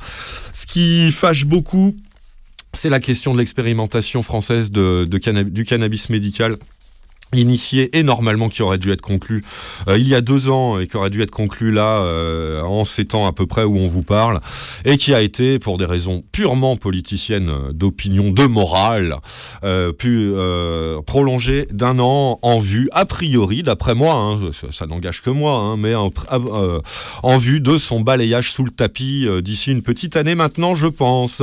Vous allez voir que je suis pas le seul à, à le laisser penser. Alors si euh, j'avais pas foiré l'émission d'il y a deux semaines, je vous aurais alerté à travers euh, un, article publié par le site Newsweed, newsweed.fr, sous la plume d'Aurélien Bernard, des craintes qu'on avait sur l'approvisionnement en une huile de cannabis à destination de certains des patients euh, participant à cette expérimentation française du cannabis médical, parfaitement encadrée par les autorités sanitaires. hein. Euh, bon, tout ça, on vous le, détaille depuis le début, donc on va pas le refaire aujourd'hui, hein, mais euh, si vous savez pas de quoi on parle, allez donc faire un tour par exemple sur notre blog sur internet à l'adresse lafumée-dans-le-poste.blogspot.com. Et euh, bah, si vous voulez plus en savoir sur cette, ce- cette pénurie de médicaments à destination de, certains de ces malades inclus dans cette expérimentation euh, scientifique, allez euh, sur newsweek.fr. Euh, Aurélien Bernard, le rédacteur francophone de, ce site dé- dédié à la question du cannabis uniquement, et très très, enfin financé uniquement par la pub de ce secteur-là d'ailleurs, a publié au minimum deux ou trois articles dédiés à cette question de la pénurie de médicaments qui, 15 jours plus tard, est avérée, hein, ça y est, euh, c'est reconnu. Euh, si vous voulez en savoir plus techniquement d'où ça vient, cette histoire, bah, Aurélien Bernard l'a- l'a- s'est intéressé à cet aspect-là des choses. Nous, aujourd'hui, je vous propose euh, quelque chose d'un peu différent. C'est une interview qu'on a trouvée sur le site internet de Libération, libé.fr, datée du 29 mars dernier, recueillie par le journaliste de la rédaction de Libé, Charles Delouche Bertolassi. C'est l'interview bah, de Nicolas Autier, qu'on a beaucoup cité tout au long des deux premières années de, de, ce- de cette expérimentation euh, du cannabis médical en France et qui s'exprime donc euh, dans les colonnes de Libération à propos de à la fois cette prolongation et euh, de cette pénurie de médicaments euh, qu'on constate depuis euh, le début du mois maintenant, depuis le début du mois d'avril. Donc c'est Nicolas Autier qui est interviewé, il est médecin psychiatre au CHU de, de Clermont-Ferrand dans le Puy-de-Dôme, il est spécialisé en pharmacologie et en addictologie, il est l'ancien président du comité scientifique spécialisé temporaire au sein de la NMS, hein, la- la- l'Agence nationale de sécurité du, du médicament. Euh, à la NSM, oui, exact. Je me suis planté dans le dans le sigle. Merci d'avou. Donc euh, c'est lui qui s'exprime. Il est parfaitement donc bien placé à la fois sur le plan de son travail euh, directement au niveau scientifique donc, et à la fois euh, sur le déroulement de l'expérimentation puisqu'il était président de ce comité, ce CST comme on l'appelle au sein de de cette agence du médicament français, ce comité scientifique temporaire en charge donc de, du déroulement de cette expérimentation du cannabis médical. Médicale. Euh, je passe, mais euh, quand même, elle mériterait lecture euh, sur euh, l'introduction de, Charles Delouche Bertolazzi, le journaliste de, Libération. Mais ça montre bien un peu le- quand même le, ton chez les participants à cette la déception quoi claire des participants ch- chez enfin chez les participants à cette expérimentation médicale. Mais Nicolas Autier va s'en faire aussi le porteur de cette voix-là dans l'interview. Donc en fait, bah, aujourd'hui, je vous propose pas plus d'analyse ou de commentaires que ça de la situation. Encore une fois, pour les détails techniques de, de, cette pénurie, allez chez Newsweed ou contentez-vous de ce que Nicolas Autier va, va vous expliquer ou allez chez libé.fr par exemple aussi, puisque le journaliste de Libé fait lui aussi un petit résumé technique de pourquoi on se retrouve en situation de pénurie de certains des médicaments cannabiques destinés aux malades participant à cette, euh, à cette expérimentation. Je préfère donc vous proposer in extenso et, euh, sans, plus de forme que ça, la parole de Nicolas Autier telle qu'elle a été euh, euh, prise et relayée par Libération, le quotidien national français. Première question du journaliste. Quel jour, quelques jours après avoir entamé sa troisième année, dans quel état se trouve le dispositif prévu pour l'expérimentation? Réponse de Nicolas Autier. Nous sommes face à un problème qui n'est pas lié aux médecins ou aux pharmaciens, mais à la fourniture des médicaments. Depuis lundi 27 mars, des pharmaciens reçoivent des messages de fournisseurs qui leur expliquent qu'ils ne peuvent plus les approvisionner en un certain type de médicaments, la forme la plus prescrite de l'expérimentation, l'huile de CBD à 50 mg par millilitre est dosée à 0,3% de THC, tétrahydrocannabinol. Je fais ma première pause pour dire donc que c'est pas de l'herbe à fumer, c'est de l'huile de cannabis, un extrait de cannabis sous forme sous forme huileuse, donc plutôt destiné à la voie euh, à la voie buccale, euh, l'ingestion quoi si vous préférez. Elle est donc assez forte en CBD, 50 mg par euh, millilitre, et très peu forte en THC, la substance la plus psychoactive du cannabis. Donc très forte en CBD, substance très peu psychoactive, et très faible en THC, substance fortement psychoactive. Donc à peu d'effets secondaires. Je reprends ma lecture, donc toujours Nicolas Autier qui répond. Cette huile, fabriquée par un producteur de cannabis au Canada, passe par un distributeur français et le binôme a décrété la fin des livraisons. Cette situation résulte de l'appel d'offres qui a été fait spécialement pour l'expérimentation, avec six binômes fournisseurs exploitants qui réalisent à titre gratuit l'approvisionnement en médicaments. Or, euh, la période prévue de test était initialement pour deux ans. Plus on rallonge dans la durée, plus on met l'expérimentation en difficulté on risque de se diriger vers un échec qui serait administratif et non médical. C'est malheureux de se retrouver au premier jour de la troisième année et de constater que les questions liées aux produits et à leur fourniture n'ont toujours pas été réglées. Deuxième question du journaliste de Libé, quel est le risque de ce manque de médicaments pour les patients? Hein, là, il vient de nous expliquer. Donc, quel était le problème techniquement et pharmacologiquement parlant? Maintenant, le risque pour les patients, demande, euh, demande le journaliste. Réponse de Nicolas Autier. On utilise cette huile notamment dans la spasticité musculaire et le traitement de la douleur. C'est-à-dire les je reprends, je commente, hein, j'explique un tout petit peu le terme spasticité musculaire. C'est les, euh, paralysies euh, des segments, des bras ou des jambes par contraction musculaire. Donc des paralysies pas molles, le contraire. Donc d'autant plus douloureuses. C'est notamment dans la sclérose en plaques qu'on trouve ce genre de symptômes. Je reprends donc. On utilise cette huile notamment dans la spasticité musculaire et le traitement de la douleur. Dans ma patientèle, une vingtaine de personnes prennent cette huile. C'est le médicament avec lequel on commence toujours les traitements. Il nous permet de voir ce qu'on obtient sur la douleur en ajoutant progressivement du THC. C'est une bonne jauge de départ. Sur la, euh, la première ordonnance qui a été retoquée dans mon service concerne une patiente que je traite, qui souffre de contractions musculaires après un traumatisme de la moelle épinière consécutif à un accident de cheval.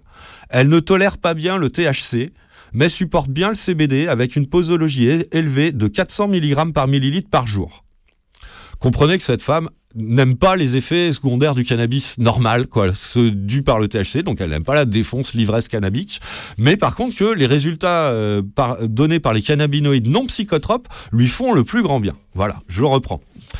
Grâce au traitement, elle a pu retrouver une activité physique importante et elle va mieux depuis un an et demi. Du jour au lendemain, je n'ai plus rien à lui proposer, à part dans le pire des cas de l'épidiolex prescrit pour l'épilepsie. Euh, je commente un tout petit peu l'épidiolex, c'est un cannabinoïde de synthèse euh, euh, vers lequel les autorités sanitaires, face à la pénurie, recommandent, rec- recommandent l'orientation par les prescripteurs. Euh, question suivante. Quelle a été la réponse des autorités sanitaires face au manque de stock? Réponse. Au courant, de l'absence de livraison de cette huile, les autorités sanitaires nous ont précisé en début de semaine qu'on pouvait proposer une autre formule chargée à 20 mg par millilitre de CBD, c'est-à-dire plus de deux fois moins de la molécule non psychoactive, et à 1 mg par millilitre de THC, plus euh, du triple en molécules psychoactives. Ce n'est donc plus le même médicament à proposer aux patients. Pour ceux qui sont stabilisés, cela fait courir le risque de perdre l'effet pharmaceutique obtenu, de voir apparaître de nouveaux effets indésirables et d'entraîner du stress. Dans cette expérimentation, on a intégré des patients qui n'ont plus d'alternatives thérapeutiques, avec des souffrances chroniques et sévères. La raison d'être de l'expérimentation est de soigner les malades, pas juste de s'amuser en expérimentant des choses. On a appris aux médecins à prescrire dans ce sens-là, en leur disant de commencer par le CBD. Et là, on va devoir faire d'entrée de jeu avec une formule contenant 1% de THC. Pour un pays qui est tétanisé par cette molécule, avec un gouvernement qui ne la voit que d'un mauvais œil, c'est une réaction très étonnante de la part des autorités. Je commente un tout petit peu, vous comprendrez pourquoi je n'ai pas jugé utile de commenter ce point-là. Nicolas Autier le fait très bien. Euh, euh, dernière, avant-dernière question du journaliste de Libération. Quelles ont été les raisons qui ont poussé l'État à décider de prolonger la phase de test plutôt que la, généralisation de l'usage du cannabis médical en France? Je précise, question fort pertinente, effectivement. Réponse de Nicolas Autier. Une des raisons affichées était la question des médecins généralistes. Les relais au sein de la médecine générale doivent encore se mettre en place progressivement, cela prend du temps. C'est une situation qui peut s'expliquer en partie par les contraintes liées à l'expérimentation, telles que l'obligation de suivre une formation en ligne et de tenir un registre, quand bien même la prescription, euh, la prescription de cannabis médical ne va concerner qu'un patient. Cela peut être décourageant ou démotivant pour le professionnel de santé. Mais une fois que le médicament passe dans le droit commun, les médecins s'en saisiront, cela ne fait aucun doute. L'autre raison évoquée était que l'expérimentation n'avait pas atteint la barre des 3000 patients inclus. Aujourd'hui, la barre des 2700 à avoir personnes à avoir participé au programme a été franchie. Actuellement, 1600 personnes sont en cours de traitement. Ce chiffre, ce nombre plutôt de 3000 patients inclus n'a jamais été un objectif, mais une taille d'expérimentation avec un calibrage financier adapté. La réussite du projet n'a jamais été tributaire du nombre de patients inclus. Enfin, la France n'était pas prête à faire entrer dans le droit commun ces produits pharmaceutiques, car les arbitrages concernant les statuts et la question du potentiel remboursement n'ont pas eu lieu. La prolongation d'un an du projet d'expérimentation décidé par le ministère de la Santé en septembre n'avait pas vocation à montrer que le dispositif était opérationnel. Cela a été déjà montré via un rapport adressé au Parlement par le, ministère de la Santé qui soulignait que le traitement avait permis une amélioration de la qualité de vie pour 70%, 70% des patients. Dernière question. Quel doit être le statut de ces médicaments selon vous? Plusieurs statuts sont possibles, mais ce qui est important, c'est qu'on puisse prescrire ces médicaments en les personnalisant pour chaque patient, car on se rend compte qu'il n'y a pas une posologie bien fine et déterminée pour traiter chaque symptôme. D'un patient à l'autre, il faut parfois faire une prescription sur le THC, le CBD, parfois les deux, l'adapter. Plusieurs statuts sont en discussion, mais c'est presque secondaire. Le cannabis médical pourrait bénéficier d'un statut ad hoc. Tout est sur la table, mais on attend ces arbitrages pour le mois d'avril. Si rien n'est décidé avant l'été et que le projet n'est pas intégré dans le prochain PLFSS, c'est-à-dire le projet de loi de finances de la sécurité sociale, on risque fort de ne pas voir la généralisation du cannabis médical dans le pays. Fin de la de l'interview de Nicolas Autier. Donc c'est pas moi qui vous le dis. Tout cela, puisque euh, l'inaction du gouvernement ne demande donc qu'à se maintenir en l'état jusqu'à justement ces décisions qui ne seront pas prises à temps pour pouvoir avoir le prétexte de balayer tout ça sous le tapis. Euh, j'ai oublié de vous dire que je j'ai oublié de vous dire que je pensais euh, que je me croyais autorisé à dire que Nicolas Autier euh, nous avait prouvé lors des deux ans où il était à la tête du comité scientifique et technique de cette expérimentation avoir fait preuve d'un minimum de langue de bois, vraiment avoir fait un très modéré usage de langue de bois dans, dans cette affaire. J'en veux pour preuve cette interview où quand même, euh, bah, il met bien l'État, le gouvernement plutôt devant ses contradictions. euh, il dénonce à mots euh, qui sont les siens, hein, d'un chef de service, chef d'expérimentation, euh, euh, professeur en psychiatrie, en addictologie. euh, il met bien l'État quand même face à ses responsabilités dans cette affaire. hein. Et Pourquoi t'avais peur qu'il fasse peur- preuve de langue de bois non, non, c'est pas que j'avais peur du tout. Au contraire, c'est que je voulais, pour me justifier, de proposer plutôt la, la parole de Nicolas Autier plutôt qu'autre chose aux auditrices, aux auditeurs, juste leur garantir, pour celles et ceux qui connaissent pas Nicolas Autier comme nous, et comme celles et ceux qui ont écouté nos émissions tout au long de ces deux ans, ces deux premières années euh, d'expérimentation euh, de, ce- de médicale du cannabis, qui qu'on pouvait nous, à notre point de vue, de notre point de vue, leur garantir une parole sans langue de bois, justement. C'est ça que je voulais faire passer ouais, comme message. Voilà, donc, euh, bah voyez, et juste un dernier point.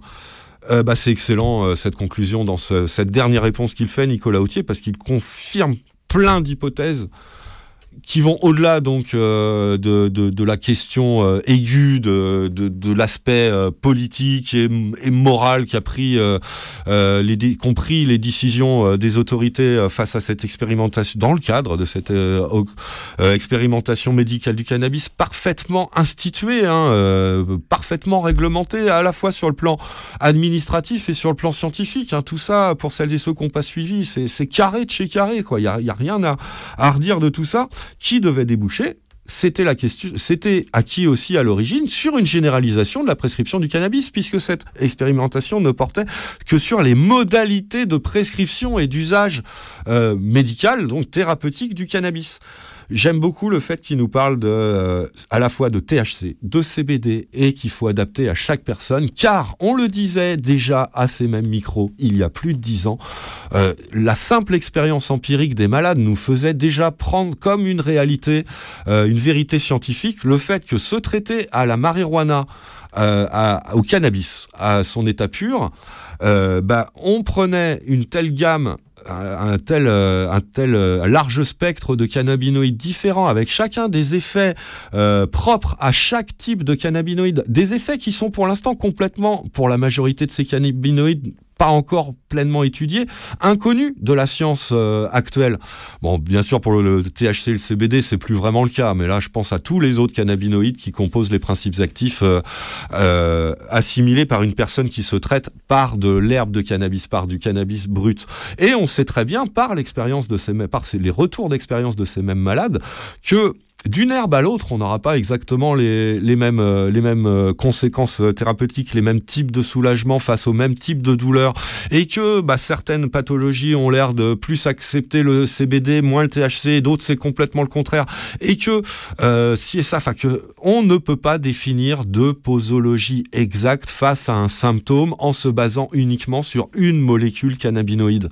Ça, il le dit. Je l'ai, je l'ai entendu à travers la dernière réponse que je viens de vous lire à l'antenne et ça me fait le plus grand plaisir de l'entendre dire. Je voulais le souligner à ce micro. Ça donne raison à tous ces pionniers de, les malades, quoi, eux-mêmes, qui ont eu le courage de braver la loi pour aller mieux, tout bêtement, et pour faire avancer cette connaissance euh, de la part de nous autres que ça intéresse, de- de- des, euh, des, des bénéfices thérapeutiques que, l'herbe peut procurer par rapport aux médecines, aux thérapeutiques chimiques, aux chimiothérapies. N'ayons pas peur des mots, même euh, quand ils sont scientifiques et exacts et qui disent et qui portent aussi la, la connotation que je veux faire passer, que vous avez entendu euh, dans le terme chimiothérapie, euh, qui sont, euh, bah voilà, bref, faire avancer tout ça. Bah bravo, euh, merci Nicolas Autier de, de, pour la reconnaissance aussi au passage de cet aspect-là euh, du combat mené depuis tant et tant d'années par ces malades et euh, les militantes et militants investis dans la cause du cannabis thérapeutique. Voilà. Allez. Euh, non, un petit commentaire. si Ouais, je t'en prie, bien sûr. Deux petits. Euh, le premier, c'est très intéressant d'apprendre en fait qu'il y a un médicament de base dont ils se, ils- se servent assez neutre et ensuite graduer euh, le, le taux de THC ou de CBD ou de molécules actives qui va être utilisé. Ça, c'est très intéressant. Déjà, Ah bah premier ouais, point dans, dans- Ouais, ouais. dans- pour dire que tout est carré dans la démarche que tu dis. Euh, là, je m'adresse peut-être aux éventuels euh, euh, specta- téléspectateurs et téléspectatrices des chaînes d'information en continu. Euh, sortez un peu des, de, de ce qu'on vous, de la manière dont on vous présente l'expérimentation en cannabis, parce que c'est quelque chose de très scientifique et de, de très, euh, très mesuré, quoi. Au contraire, quoi, on rappelle-toi, on l'avait, on l'avait salué cet aspect-là des choses au moment de- du lancement de l'e- de l'expérimentation. Il y a donc un- à peu près deux ans, que ça soit Fabienne euh, Lopez, la, présidente de Principes Actifs à, à l'époque, qui intervenait souvent, non, spécialiste, hein, euh, à la fois malade et militante. euh, C'est une des nombreuses personnes à laquelle je pensais euh, Bien sûr. en, en faisant ce petit hommage au micro euh, précédemment.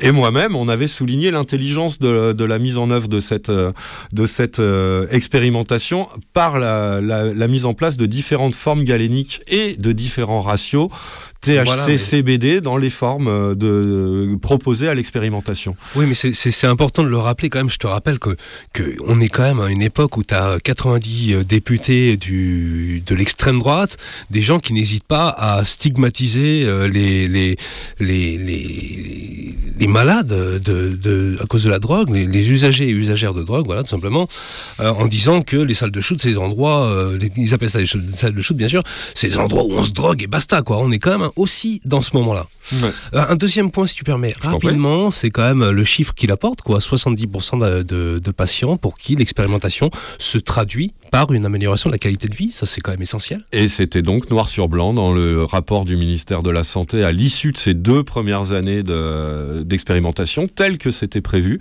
Donc en fait, voilà, on a, il nous donne Nicolas Autier pour celles et ceux comme nous qui connaissons euh, vraiment le cadre de cette expérimentation euh, nationale du, du cannabis en France. Mhm. Il nous donne noir sur blanc les preuves que euh, la décision de prolongation, de ne pas accepter donc euh, ces résultats comme comme pertinents et, et suffisants pour la généralisation du cannabis, c'est bien une décision politicienne Bien sûr, oui, et donc moraliste.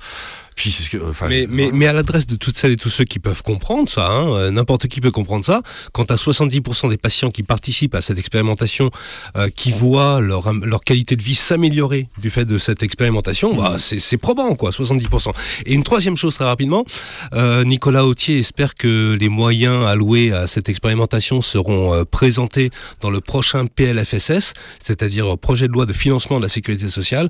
Je voudrais lui rappeler, et puis rappeler à chacun, à chacune, que le gouvernement, pour le gouvernement qu'on a actuellement, le PLFSS, c'est le billet qui permet de réformer les retraites. Alors, je crois que si tu veux, c'est un espèce de fourre-tout aujourd'hui. Le PLFSS est devenu un, un fourre-tout euh, qui est absolument euh, dégueulasse hein, et dont se sert le gouvernement plutôt pour réformer les retraites et, et casser les acquis sociaux que d'améliorer la qualité de vie euh, malheureusement des, des, des malades qui se servent du cannabis pour soulager leurs symptômes. c'est d'une inélégance politique Mais en bien plus, sûr. euh, mais sans nom. Bon, bah, Abject. Voilà, alors on retourne faire un dernier, non pas un dernier j'espère, euh, en tout cas un autre petit tour en musique. On revient à la thématique initiale euh, de cette sélection musicale du jour de Il y a de la fumée dans le poste, avec euh, quelqu'un que tu as beaucoup plus l'habitude de lancer le mercredi de 16 à 17h d'avoue. hein. C'est Léo Ferré, donc on revient à la thématique de, de la manifestation dans, dans- de la rue à travers une version tout à fait printanière de, de cette thématique et aussi l'occasion de rendre un hommage à, Patrick Pénaud, récemment dis- disparu, euh, Léo Ferré, avec toute ma tendresse. C'est comme une fille qu'on va écouter maintenant dans la fumée dans le poste.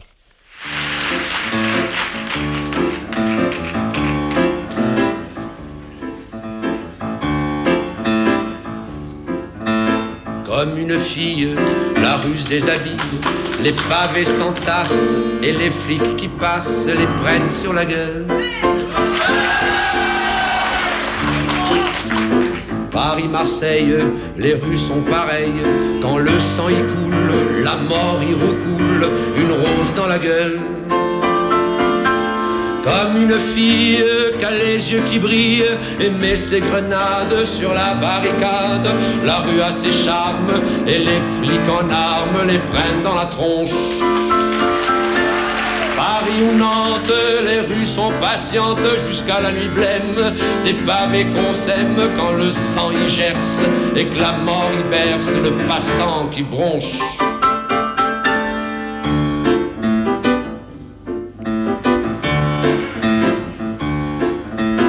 Comme une fille, la ruse des habits, les pavés s'entassent et les flics qui passent les prennent sur la gueule. Paris, Marseille, les rues sont pareilles. Quand le sang y coule, la mort y recoule, une rose dans la gueule.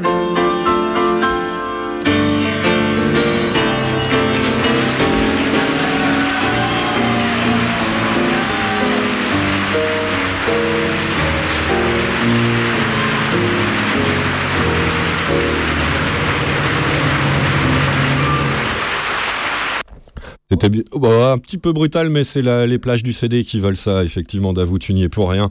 C'était bien sûr le, un extrait du récital à, à Bobino euh, 1969, sorti par Davou Clébar. en, Euh, 69. bien évidemment. Et il y a une très belle version de Sai Sai. Je leur fais un big up. Parce qu'on le voit souvent quand même, euh, les gens de Sai Sai dans nos manifs. Donc euh, il y a une, une chouette version de Sai Sai de, de Comme une fille. On l'avait passé il n'y a pas bien, bien, bien longtemps. Ah bah, L'année dernière, si Ouais, j'ai bah, bonne voilà. mémoire. Parfait. Et euh, on retrouve Léo mercredi de 16 à 17h dans la tranche hebdomadaire de Léo, euh, euh, produite et animée par euh, Davou ici présent. Euh, le Ferré Club. Ah, allez, euh, page internationale, enfin, j'ai envie de dire, on est à la bourre. On va peut-être pas pouvoir tout traiter, mais on va quand même aller. Malheureusement, ça commence pas par des très bonnes nouvelles.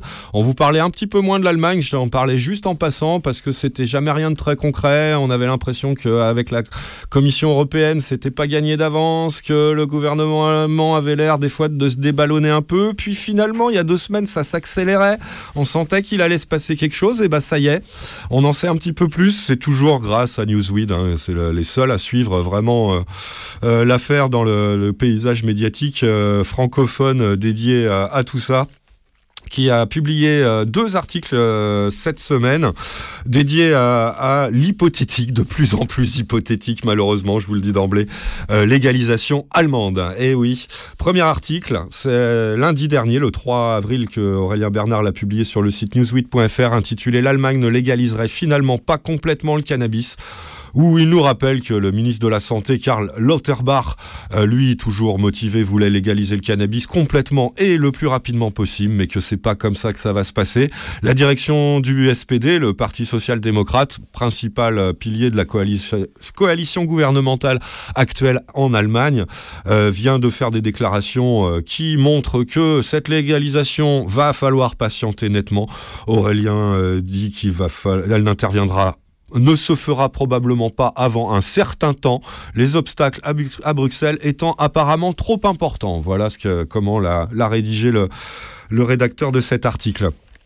Et donc, les autorités allemandes ont l'air de prévoir de nous proposer une version light en attendant la vraie légalisation qui peut-être devrait survenir un jour s'ils arrivent à s'entendre avec l'Europe. Mais bon, il y a quand même du nouveau, c'est pour ça qu'on en parle aujourd'hui avec, toujours par la voix de Monsieur Lauterbach, hein, le ministre de la Santé, qui essaye de porter le projet au maximum à la fois au sein de la coalition allemande et auprès des autorités européennes. Cité euh, dans l'article de Newsweek, ouvrez les guillemets, nous sommes sur la bonne voie, nous avons un peu révisé les propositions. Il explique euh, un tout petit peu plus loin qu'il reviendrait entre guillemets bientôt vers l'Union européenne avec à nouveau entre guillemets une bonne proposition qui, euh, comme euh, c'est l'objectif, protégerait la santé en général et la sécurité des plus jeunes. Ce nouveau plan, partiellement dévoilé par le gouvernement allemand, donc, serait un modèle en deux parties. C'est une tentative, euh, dit Aurélien Bernard, de, des fonctionnaires allemands de légaliser le cannabis aussi largement que possible sans aller à l'encontre des règles de l'UE. C'est effectivement ce qui semblait euh, être le problème. Donc, il y a quand même un premier pas qui devrait être fait, qui ne devrait pas demander euh, l'aval de l'UE. Je détaille un tout petit peu plus, parce que c'est quand même un sujet qui nous intéresse particulièrement en ce moment, cette légalisation allemande.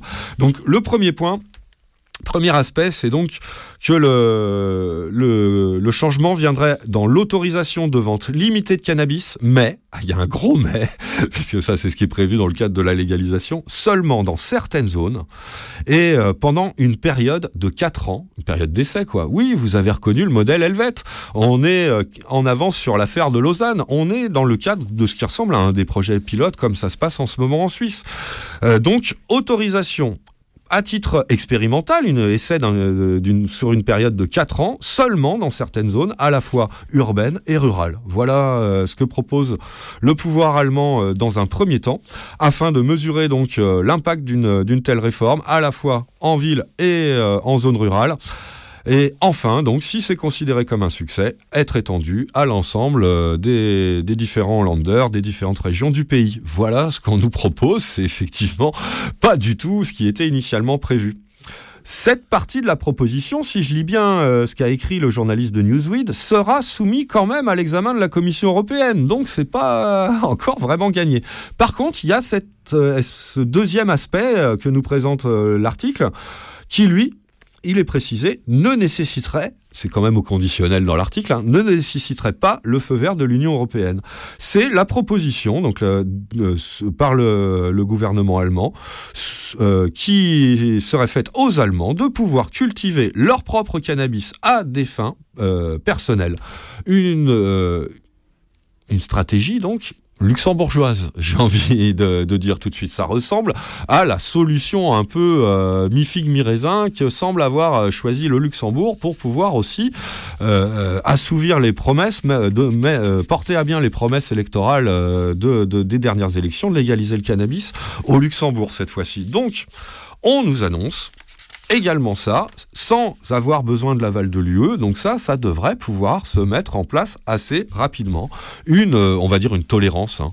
une tolérance de l'autoproduction à l'échelle de quelques pieds de bœuf. Ça, on n'a pas encore les détails, nous explique l'article. hein. On nous dit que les détails sur la règle de, euh, de la règle sur la culture à domicile n'ont pas été encore finalisés. On nous parle d'un nombre de pieds, de, enfin des Voilà, il nous dit c'est le nombre de 3 à 5 pieds par ménage circule, donc c'est dire si, c'est du concret, hein. c'est juste des rumeurs, mais quelques pieds de bœuf, un peu à la, sauce également euh, de, certaines provinces euh, euh, can- canadiennes, hein, à l'occasion de la légalisation canadienne encore assez récente, quelques pieds de bœuf par foyer euh, seraient, tolérés à la vente. On nous parle également dans le même cadre une autorisation de possession de 20 à 30 grammes pour les consommateurs et cannabis de cannabis. Euh, une autorisation à destination de cultivateurs non commerciaux qui pourraient s'organiser et distribuer du cannabis par l'intermédiaire de Cannabis Social Club, type modèle espagnol, nous dit-on dans l'article de Newsweek. Donc ça, c'est plutôt quand même intéressant. Ce second volet qui ne serait pas euh, sous le joug d'une quelconque décision de l'Union européenne permettrait quand même la tolérance, voire la légalisation, faudra voir, de l'autoproduction à échelle modérée, 3 à 5 plans, de la possession, 20 à 30 grammes, donc euh, pareil, pas beaucoup, mais quand même suffisamment pour euh, venir voir venir à moyen court terme, euh, et de la production organisée non lucrative type Cannabis Social Club. Bah, c'est quand même plusieurs de nos revendications qui se voient assouvies euh, par ce modèle-là. Euh, Aurélien Bernal, le journaliste de, de Newsweek, intitule la partie de l'article suivante Un échec de la légalisation pas encore acté. Bah, si ça, ça passait, ça serait quand même pas totalement un échec. Hein. Ça serait quand même une légalisation hors circuits commerciaux. Ce qui n'est pas forcément complètement pour nous déplaire non plus, hein, mais faut bien l'avouer, vous écoutez Radio Libertaire, dois-je le rappeler. Mais euh, voilà, c'est quand même super intéressant. L'autoproduction et les cannabis social club, social club, les deux moyens les plus pertinents que le cirque à, l'époque. Et il y a de la fumée dans le poste depuis qu'il n'y a plus de cirque Paris derrière, il y a de la fumée dans le poste, à continuer à le faire. Les deux moyens les plus pertinents à nos yeux sur le plan éthique, politique, sanitaire, euh, que sont l'autoproduction et le- le- les cannabis social club euh, pour la production et la distribution du cannabis hors des circuits euh, soumis à des règles de rendement, de profit, de rentabilité. Euh, voilà, alors ça c'est quand même plutôt bien. Ça reste à faire, vous l'avez bien entendu, ça reste à faire. Bon, euh, je vais passer un peu plus vite que prévu euh, sur la fin de l'article, mais donc cette seconde partie qui nous parle d'un euh, échec de la légalisation pas encore acté, comme vous l'entendez à travers cet intertitre, il est pessimiste, euh, l'article de, Newsweek pour la, la légalisation totale, même si euh, Lauterbach, hein, le, ministre de la Santé, semble continuer à vouloir porter cette légalisation. Il est cité par exemple un tout petit peu plus loin en disant entre guillemets notre objectif reste une légalisation complète qui couvre également la culture et la distribution en conformité avec le droit européen. Nous soutenons le gouvernement fédéral dans la prise des mesures nécessaires. Ça c'est euh, ce qu'a souligné donc le, SPD, pardon, c'est pas le, ministre lui-même qui parlait, c'est le SPD qui propose cette euh, solution de repli euh, et temporaire, mais qui continue donc à, à porter l'objectif que- qu'il vienne d'énoncer dans cette citation. Le ministre, lui, prévoit de présenter, qui prévoyait, pardon, de de présenter fin mars une loi pour la légalisation dans toute l'Allemagne a été un peu obligé de revoir ses ambitions à la baisse, mais euh, donc semble euh, vouloir euh, porter quand même ce- cette décision. Euh, voilà, bref, allez, je passe là-dessus. Je viens juste euh, sur l'article, le second article signé Aurélien Bernard pour Newsweek sur le site internet newsweek.fr, publié le même jour sous le titre Allemagne, deux points, le projet de légalisation du cannabis publié immédiatement après Pâques. Pour vous donner la seule information en plus que, que comporte cet article, je vous lis la phrase complète dans le corps de l'article. Un responsable du ministère allemand de la Santé a déclaré que le projet de loi sera présenté par le gouvernement ouvrez les guillemets, immédiatement après Pâques. Donc ça sera pas fin mars comme le souhaitait le ministre de la Santé, mais ça sera un tout petit peu plus tard, donc euh, courant avril, on devrait avoir ce, On sait de quoi on parle dans 15 jours. euh, ce, ce projet de loi. On sait un des éléments dans 15 jours, quoi qu'on n'est pas sûr, parce que la saison militante, euh, pleinement militante active de Il y a de la fumée dans le poste, approche. On aura peut-être déjà des, Ça m'étonnerait qu'on des ait- invités militants. Écoute, euh, ça m'étonnerait qu'on l'évoque pas, hein, même s'il y a du monde dans les studios, à mon avis. euh, Effectivement. ça va être chaud. Effectivement, ça va être le dossier, euh, le dossier de printemps euh, assez intéressant à suivre, même si vous avez vu, euh, vous avez compris en tout cas que, que c'est revenu grandement à la baisse. Bon, vous m'avez entendu aussi dire euh, que euh, bah, ça me réjouissait pas mal hein, quand même le fait qu'on pourrait voir une légalisation basée uniquement sur l'autoproduction et sur euh, les cannabis social club. Malheureusement, je ne vais pas le citer en détail, euh, puis de toute façon, il n'est pas très facile à raconter euh, à la radio cet article, mais il y a un très bon article publié par Le Matin, un hebdomadaire si j'ai bonne mémoire, en tout cas un organe de presse suisse, lematin.ch pour l'adresse internet. Ça a été publié le 29 mars dernier, et c'est très intéressant parce que ça nous montre un peu on n'en parle pas depuis un moment, alors que j'aimerais le faire, de où on en est en Californie. Sous le titre, 5 ans après la légalisation, du cannabis, le marché noir reste florissant. Euh, L'État de Californie, donc, qui a, légalisé, je crois, de mémoire en 2016, euh, après des années et des années euh, d'une situation très, très, très particulière, à la fois au niveau de la production de cannabis clandestine, donc à l'époque, et de la distribution médicale du cannabis qui, elle, a été légalisée il y a fort longtemps dans les années 90 en cette même Californie. Or, bah, il y a cet article qui nous montre que malgré la légalisation complète du cannabis en 2016, il y a donc euh, maintenant 5 ans révolus, euh, la situation n'est pas bonne dans le, match euh, cannabis légal contre cannabis illégal. Il est très intéressant cet article. Ça, il est basé sur des témoignages d'acteurs, que ça soit du côté illégal ou du côté légal avec notamment un, un usager us- ambulancier de 27 ans qui continue de s'approvisionner dans les points de vente euh, illégaux, euh, un taulier de, de, de ces points de vente euh, illégaux qui explique un petit peu pourquoi il fait ça et comment ça se passe quand la police euh, intervient et tout ça. Euh, bref, euh, de quoi bien illustrer euh, à la fois le pourquoi et le comment de cette statistique qui est donnée dans l'article, que malgré la légalisation, presque deux tiers, c'est exactement 61% des exécutifs californiens euh, qui n'autorisent pas la vente de cannabis dans leur juridiction, et donc hein, 61% du territoire californien où en fait ça n'existe pas, donc forcément c'est compliqué euh, de pouvoir euh, faire concurrence. Il y a à peine 1100 boutiques pour 40 millions d'habitants, donc une population très importante, seulement 1100 points euh, de distribution de cannabis euh, légaux. Bref, un article très intéressant signé lematin.ch qui, qui, qui, qui commence euh, à nous expliquer euh, bien pourquoi euh, ça va pas du côté californien. Sujet qui revient de temps en temps dans l'actualité, dont j'aimerais vraiment parler aussi pour pouvoir élargir un petit peu les analyses, mais qui mériterait vraiment qu'on y passe un petit peu plus de temps pour pouvoir aller un petit peu plus au fond des choses. Donc c'est pour ça que je me contente aujourd'hui de vous conseiller la lecture de cet article sans, sans en donner plus les détails. Je vous en ai donné les, les, faits euh, les plus marquants, donc que euh, le secteur euh, du cannabis euh, clandestin, illégal en Californie est tout autant euh, euh, euh, euh, vif que, que presque autant en tout cas euh, qu'à l'époque où il n'y avait pas de marché légal là-bas. Bref, allez, on passe. On, se refait un dernier cette fois-ci. euh, petit tour en musique Ah bah non, ouais, tiens, non, je me suis un petit peu planté. Ah non, je me suis pas planté, pardon. Je me suis pas planté, Davou, euh, tout va bien. hein, on est parti pour le Slifford Mode, hein, c'est bien ça, euh, Davou? Non, c'est moi qui m'embrouille en cette fin de, de direct euh, sur Radio Libertaire. C'est toujours, il y a de la fumée dans le poste. Il nous reste un bon quart d'heure quand même à passer ensemble. Je pense qu'on laissera la place à détruire l'ennui. L'émission punk et DIY de, de, de Radio Libertaire le dimanche soir. Et c'est pour ça d'ailleurs, un peu pour ça que j'ai sorti pour la première fois, pour vous les auditrices et les auditeurs de la fumée, le nouvel album de Slifford Mods.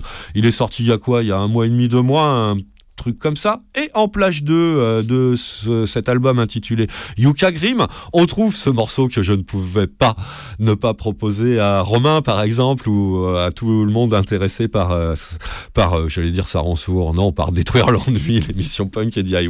Ce morceau s'intitule DIY, mais là je vais les play. D dot euh, y dot y w h y puisque euh, Mr euh, Williamson semble euh, prendre un certain plaisir à se gosser des faux du DIY tels qu'ils existent apparemment aussi de l'autre côté de la Manche comme on peut en croiser aussi de ce côté-là. En tout cas c'est sûrement pas de détruire l'ennui dont il parle dans, dans cette chanson DIY par Slifford Mods sur Radio Libertaire. Il y a de la fumée dans le poste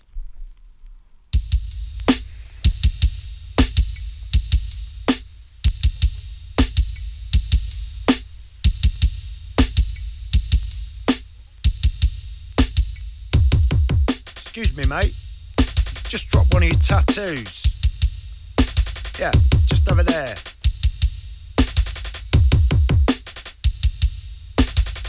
Excuse me, mate. You've just dropped one of your tattoos. Oh, have I? Yeah, just over there.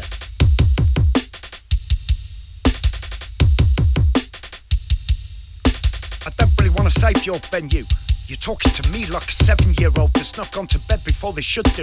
This isn't school. Does it bother me a bit? I still want to be rated by some prick. You're not DIY, you're a fucking twat. You look like Fred Dibner and your haircut's crap. You're in a shouty band, you're not original, man. You're like the edgy version of something shit. Shouty Dibner in an All Saints jacket. You sell guitars on Facebook. Mm, and you drink too much beer, sonny. You do playlists for Fred Perry, you boring cunt.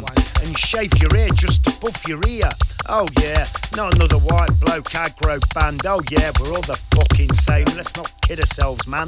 Some win and some lose the fame game. Uh, I saw a doctor, I said, uh, why do I feel like slapping these B&M goths? All this post-punk dross. He said, uh, because they're fucking cunts, Jason. Fucking hit 'em.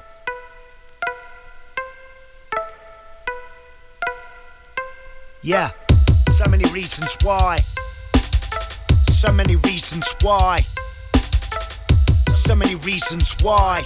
I say death to your DIY. Yeah, I just seen over there next to the nativity play you got going on. The three wise men bringing nonsense, tinsel and dirt. You with your book on unknown singers covered in blood. Oh, it suits you, sir. Why is talking to me like I'm seven on the menu? Fuck yourself and fuck your venue. Cup's too big, but that's alright, cause I don't wanna burn my hands. As I order sausages, I will stop shouting at the misery block. Like me, just down and chip off the old block. Butcher's death, prisoner cell block H. You need to get eight states out of that one piece, mate.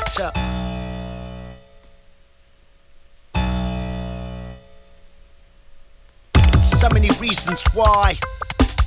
So many reasons why. So many reasons why. I say death to your DIY. Yeah, make you slice there. Something we don't get much, make you slice there. Something we don't get as much, make you slice where. You choose, make you slice, get as much, make you slice where. Something we don't get as much, make you slice there. Make you slice there. Something we don't get much, make you slice where. Something we don't get as much, make you slice where. Make you slice there.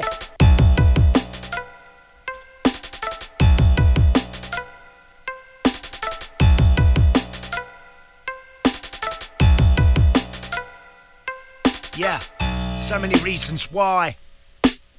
So many reasons why. So many reasons why. I say death to your DIY.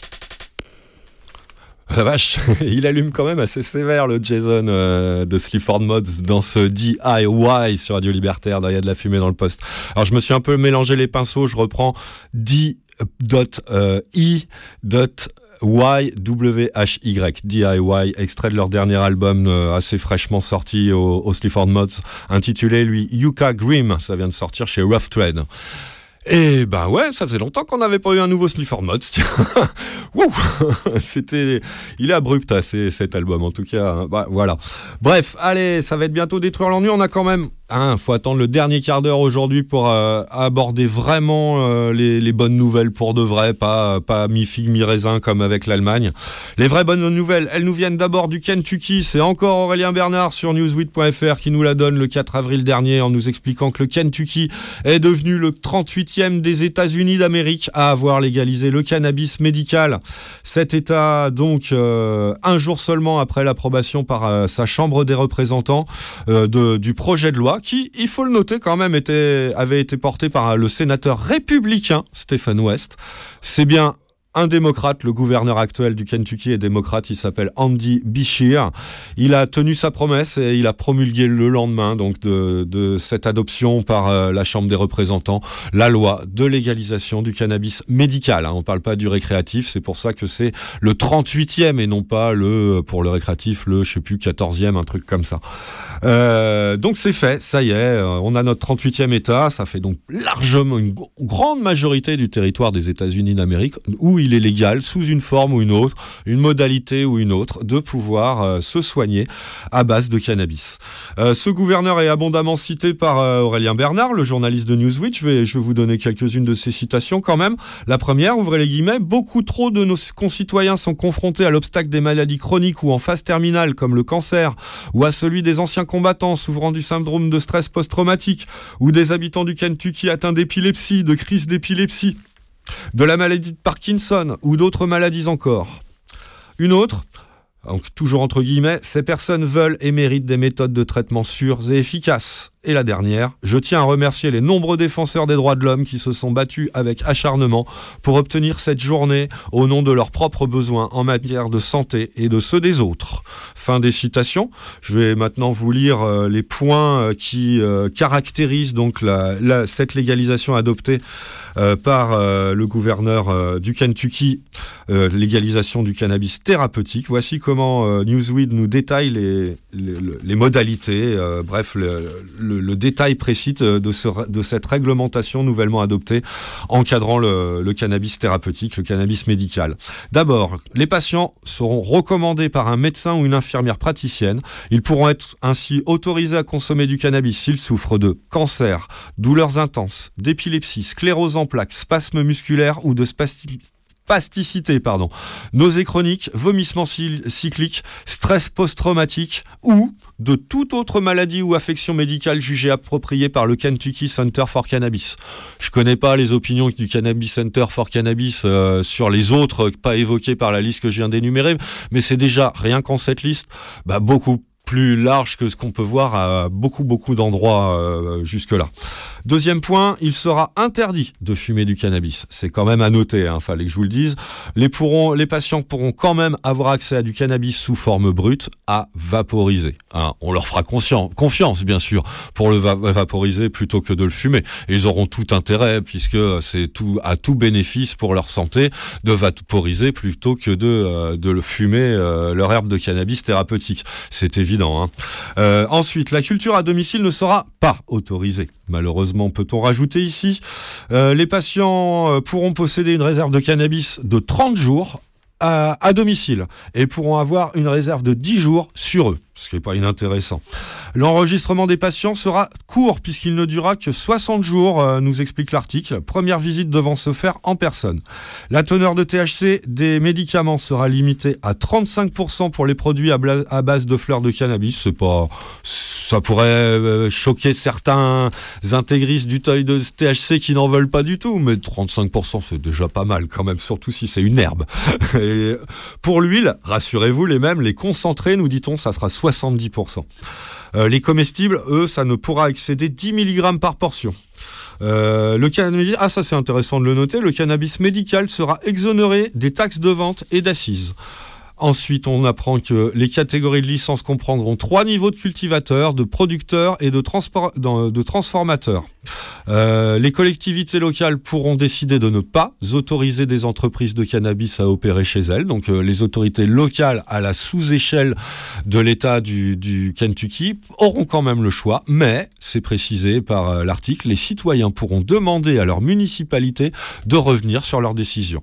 Et enfin, les règlements devront être finalisés avant le 1er janvier 2024. Voilà pour le Kentucky, une bonne, vraie bonne nouvelle. Donc 38e État des États-Unis d'Amérique à légaliser le cannabis thérapeutique selon les modalités que je viens de, de développer ici même grâce à cet article.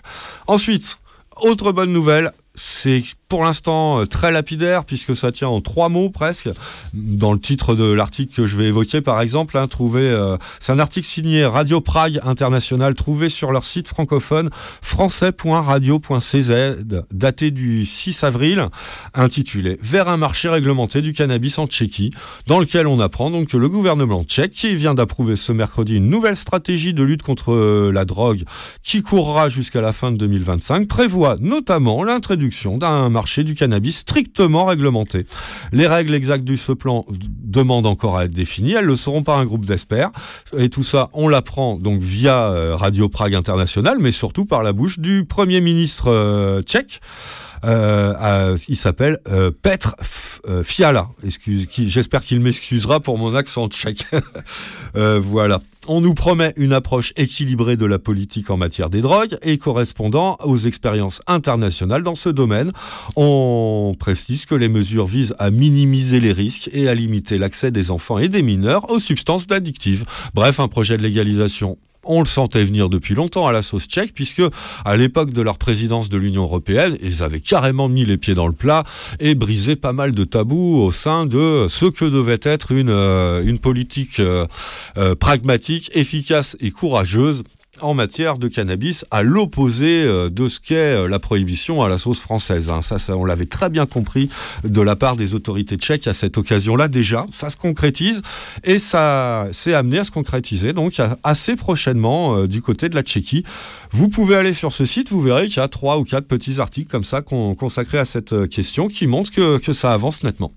Voilà pour cette deuxième, je dis pas seconde parce qu'il y en a une troisième, je vais la jouer aussi un petit peu rapide, c'est dommage, mais bon, ça commence à être un peu répétitif, hein. ça fait trois fois en quoi? En trois mois qu'on donne la même nouvelle, sauf qu'on se déplace très légèrement dans la géographie, la géographie de ce qu'on appelle euh, au niveau politique la Confédération helvétique, qu'on connaît mieux sous le nom de Suisse. On avait commencé ça du côté du canton de Berne, donc plutôt euh, partie euh, jurassienne, francophone, pas trop grande ville encore, bien que Berne soit une, une ville très importante Hein, sur, euh, sur certains plans au niveau euh, du territoire suisse dans son ensemble.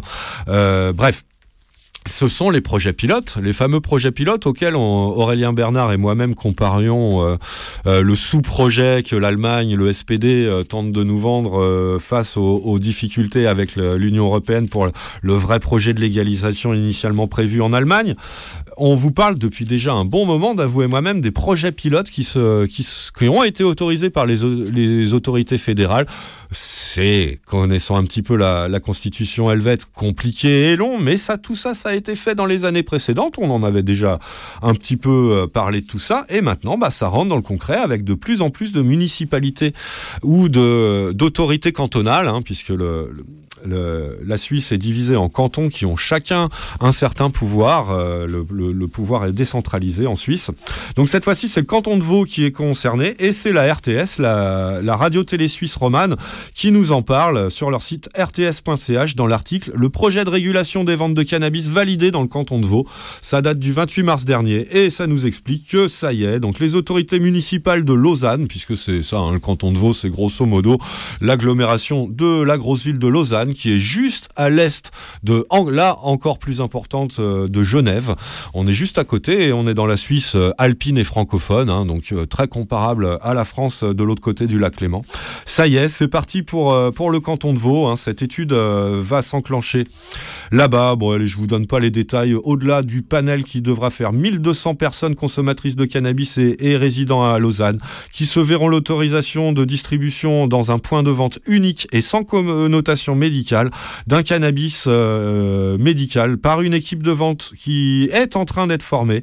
Euh, un cannabis qui lui-même euh, sera récolté cet été, c'est-à-dire qu'il est déjà planté si les, journaux, les jardiniers suisses euh, s'y sont bien pris. Et croyez-moi sur parole, on peut leur faire confiance. Ils ont de l'expérience en la matière. Donc euh, là-dessus, on n'a pas aucune, aucune angoisse de ce côté-là. hein. Bon, j'ai plus le temps d'énumérer ce que je voulais dire, mais cette culture est locale et biologique, bien entendu, cette euh, première récolte est annoncée pour l'été.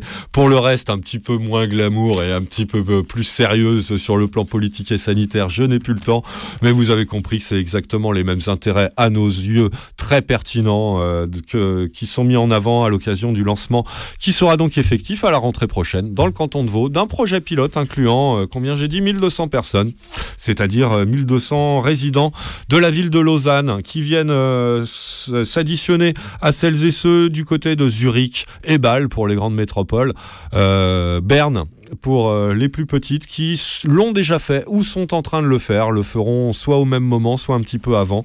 Euh, la ville de Lausanne, le canton de Vaud qui vient d'annoncer donc que c'était prévu et fait, euh, prévu pour donc l'été, la fin de l'été à peu près, dès que le cannabis sera disponible, qu'il sera arrivé à maturité, aura été récolté et conditionné. hein. C'est ce qu'on nous explique dans l'article de la RTS.ch. Voilà, c'était Il y a de la fumée dans le poste euh, de ce dimanche 9 avril 2023 en direct sur la plus rebelle et la plus belle des radios radio libertaires. Elle a été mise en onde et réalisée par Davou, animée et mise en, ordre de bataille, on va dire, par, par moi-même, euh, Max. On vous donne rendez-vous dans deux semaines. Comme je vous le disais, il y a, euh, il y a quand même une saison. On est, on est début avril, donc ça approche. hein, les marches mondiales et autres manifestations cannabiques du printemps, rituelles mais ô combien nécessaires. Vous avez pu peut-être encore vous en rendre compte par vous-même à travers cette promenade. Euh, à travers l'actualité des drogues en général et de celle du cannabis euh, du jour que nous venons de vous proposer. Ça sera nécessaire, donc je pense que rapidement, j'attends tout un tas de réponses que je n'ai pas pour l'instant, mais de, militantes et de militants pour au moins une émission comme on essaye traditionnellement à cette saison de vous la proposer dans Il y a de la fumée dans le poste avec euh, nos associations copines qui, qui œuvrent pour la fin de la prohibition du cannabis, que ça soit médical, usage thérapeutique ou usage récréatif en tant que drogue, ou plutôt pour son plaisir, comme on préfère quand même le dire ici. Voilà, c'était Il y a de la fumée dans le poste. On se donne rendez-vous dans deux semaines en direct à nouveau sur la plus rebelle des radios et on va se quitter avec un petit Sale Majesté. Hein. Vous voyez, je les écoute pas mal, ça fait deux trois fois qu'ils reviennent assez régulièrement ces derniers temps dans ma sélection euh, pour Radio Libertaire dans de la fumée dans le poste. Bah voilà, un autre album, c'est Sex, Fric et Politique sorti en 2013 sur le label DKP Productions. Ça s'appelle La Banquette Arrière et c'est signé Les Salmages. Pour se dire au revoir, rendez-vous dans 15 jours. Bis à toutes, bis à tous. Ciao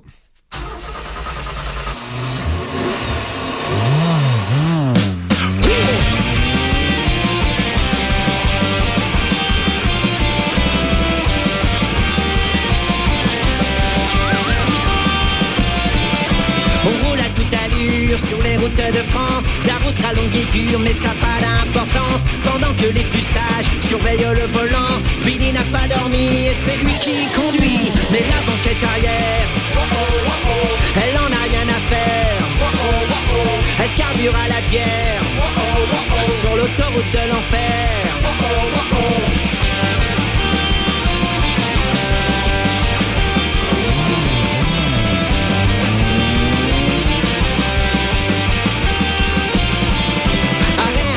Direction le rayon, le rayon du terroir, là où il y a du pinard. Pendant que les plus sages vont boire un café noir, y a la banquette arrière qui fait le plein de bière. Car la banquette arrière, elle en a rien à faire.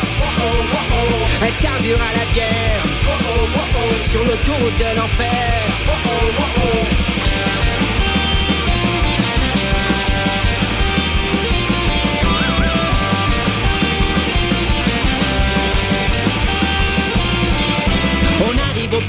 Péage, chassant l'embouteillage. Les conspects sont rentrés, c'est fini la récré. Pendant que les plus sages ratent ce putain de péage, y a la banquette arrière qui se finit à la bière. Car la banquette arrière, elle en a rien à faire.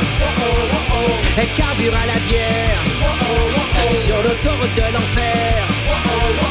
Elle carbure au pinard. Fume pétard sur pétard. Elle refuse de vieillir. Rester jeune ou mourir.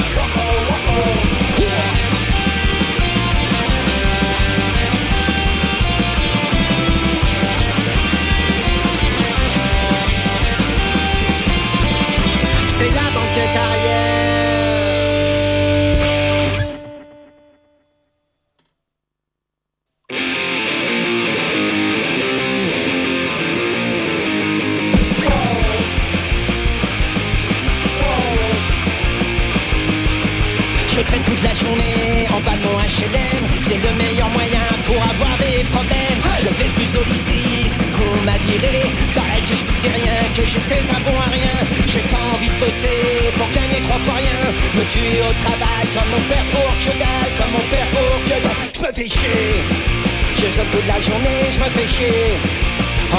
En bas de mon escalier, je me fais chier. Je glande toute la journée, je me fais chier. Surtout quand vient l'été, surtout quand vient l'été.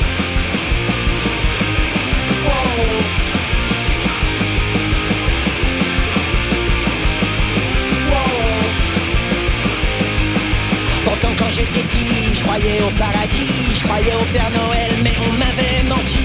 Et avec mes parents, oui je m'embrouille tout le temps. Comme je ne gagne pas d'argent, ils me traitent de feignant. Moi j'irai pas bosser pour gagner une misère. Me tuer au travail comme mon père ou ma mère, comme mon père ou ma mère. Je me fais chier. Je sonne toute la journée, je me fais chier. En bas de mon escalier, je me fais chier. Je glande toute la journée, je me fais chier. Surtout quand vient l'été, surtout quand vient l'été.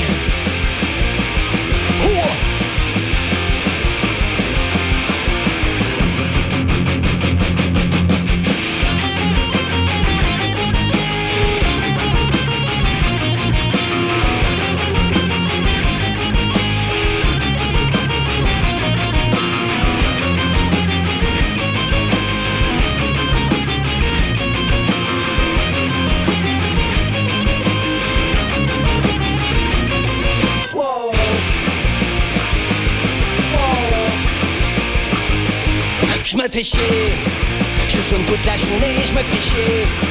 En bas de mon escalier, je me fais chier. Je glande toute la journée, je me fais chier. Surtout quand vient l'été, surtout quand vient l'été, je me fais chier. Je sonne toute la journée, je me fais chier. En bas de mon escalier, je me fais chier. Je glande toute la journée, je me fais chier. Surtout quand vient l'été, surtout quand vient l'été, je me fais chier.